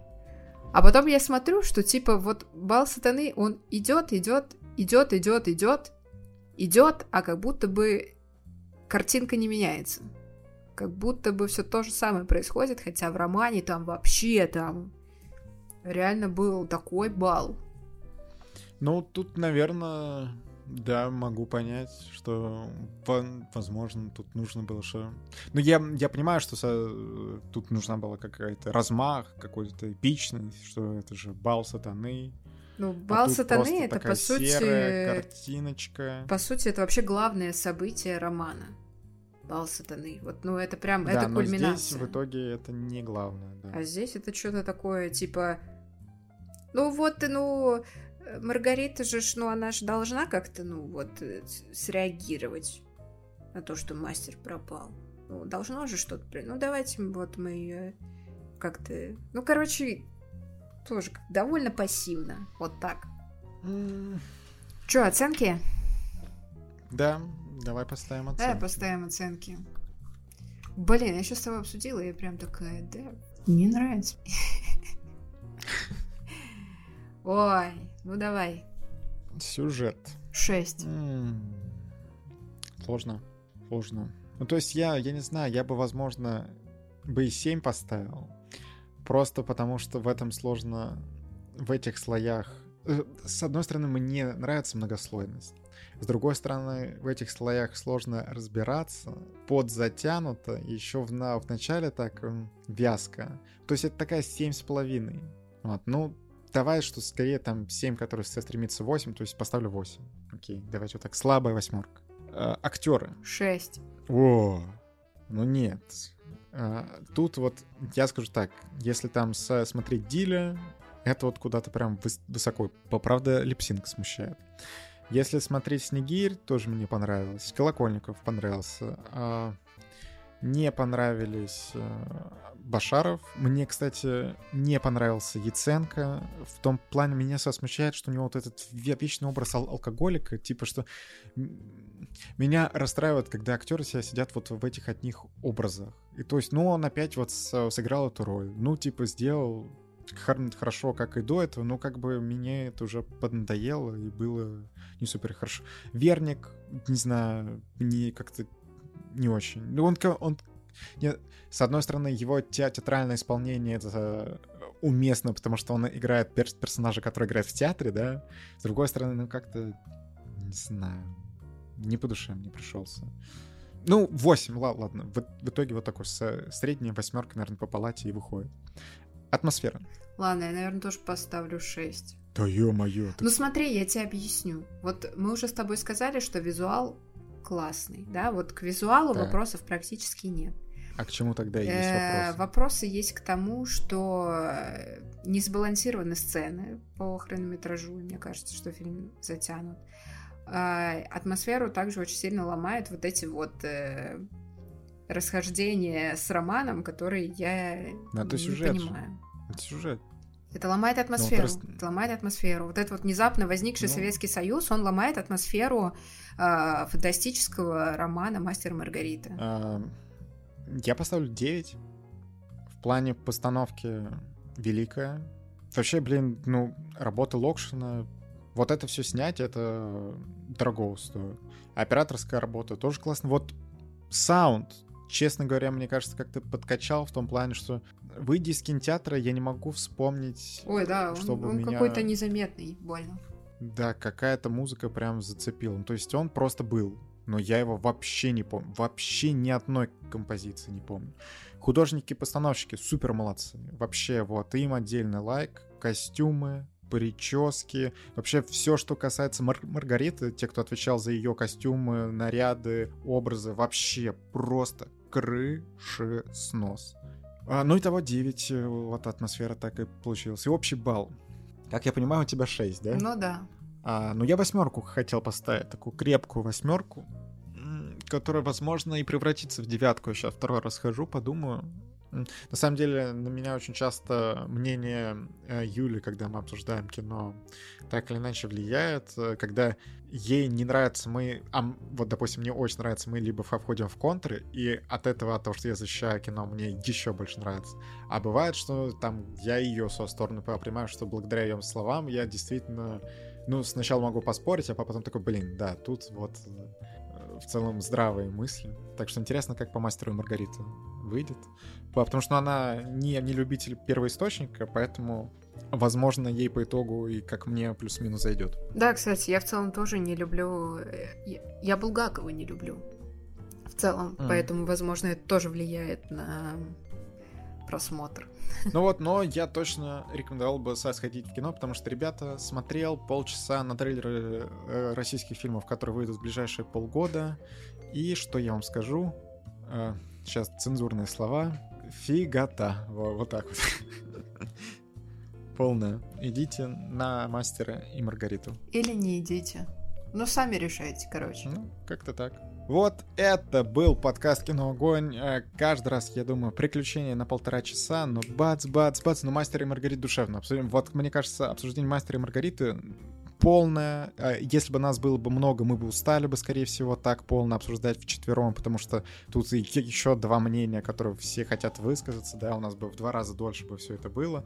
А так, что мы вдвоем прям вообще все высказали, все перемяли. Возможно, нужно подкаст вдвоем всегда делать, потому что все в четвером не, не успеваешь все свои мысли сказать, еще устаешь, еще, блин, потом подкаст на, на 5 часов, и такой...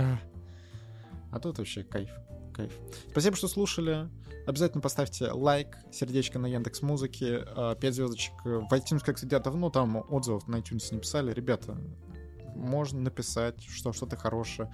Не забывайте про Телеграм, Киноогонь. Там у нас активное обсуждение всегда и подкастов, и всех наших видео, и мы там делаем и кружочки. Вот Катя тут э, недавно записала видео на кино Огонь, да, и мы из этого сделали кекольные кружочки, там мемы из этого посыпались, вообще супер класс, мне нравится вот это наш комьюнити, очень душевно. Да, приходите к нам везде, вот где вы можете нас найти, приходите у нас, у нас как дома, у нас уютно, тепло, хорошо, мы смотрим кино, сериалы, мультфильмы, так что Присоединяйтесь к нам. Да, ну, услышимся через недельку, полторы-две. На этом у нас все. Пока-пока. Пока. -пока. Пока.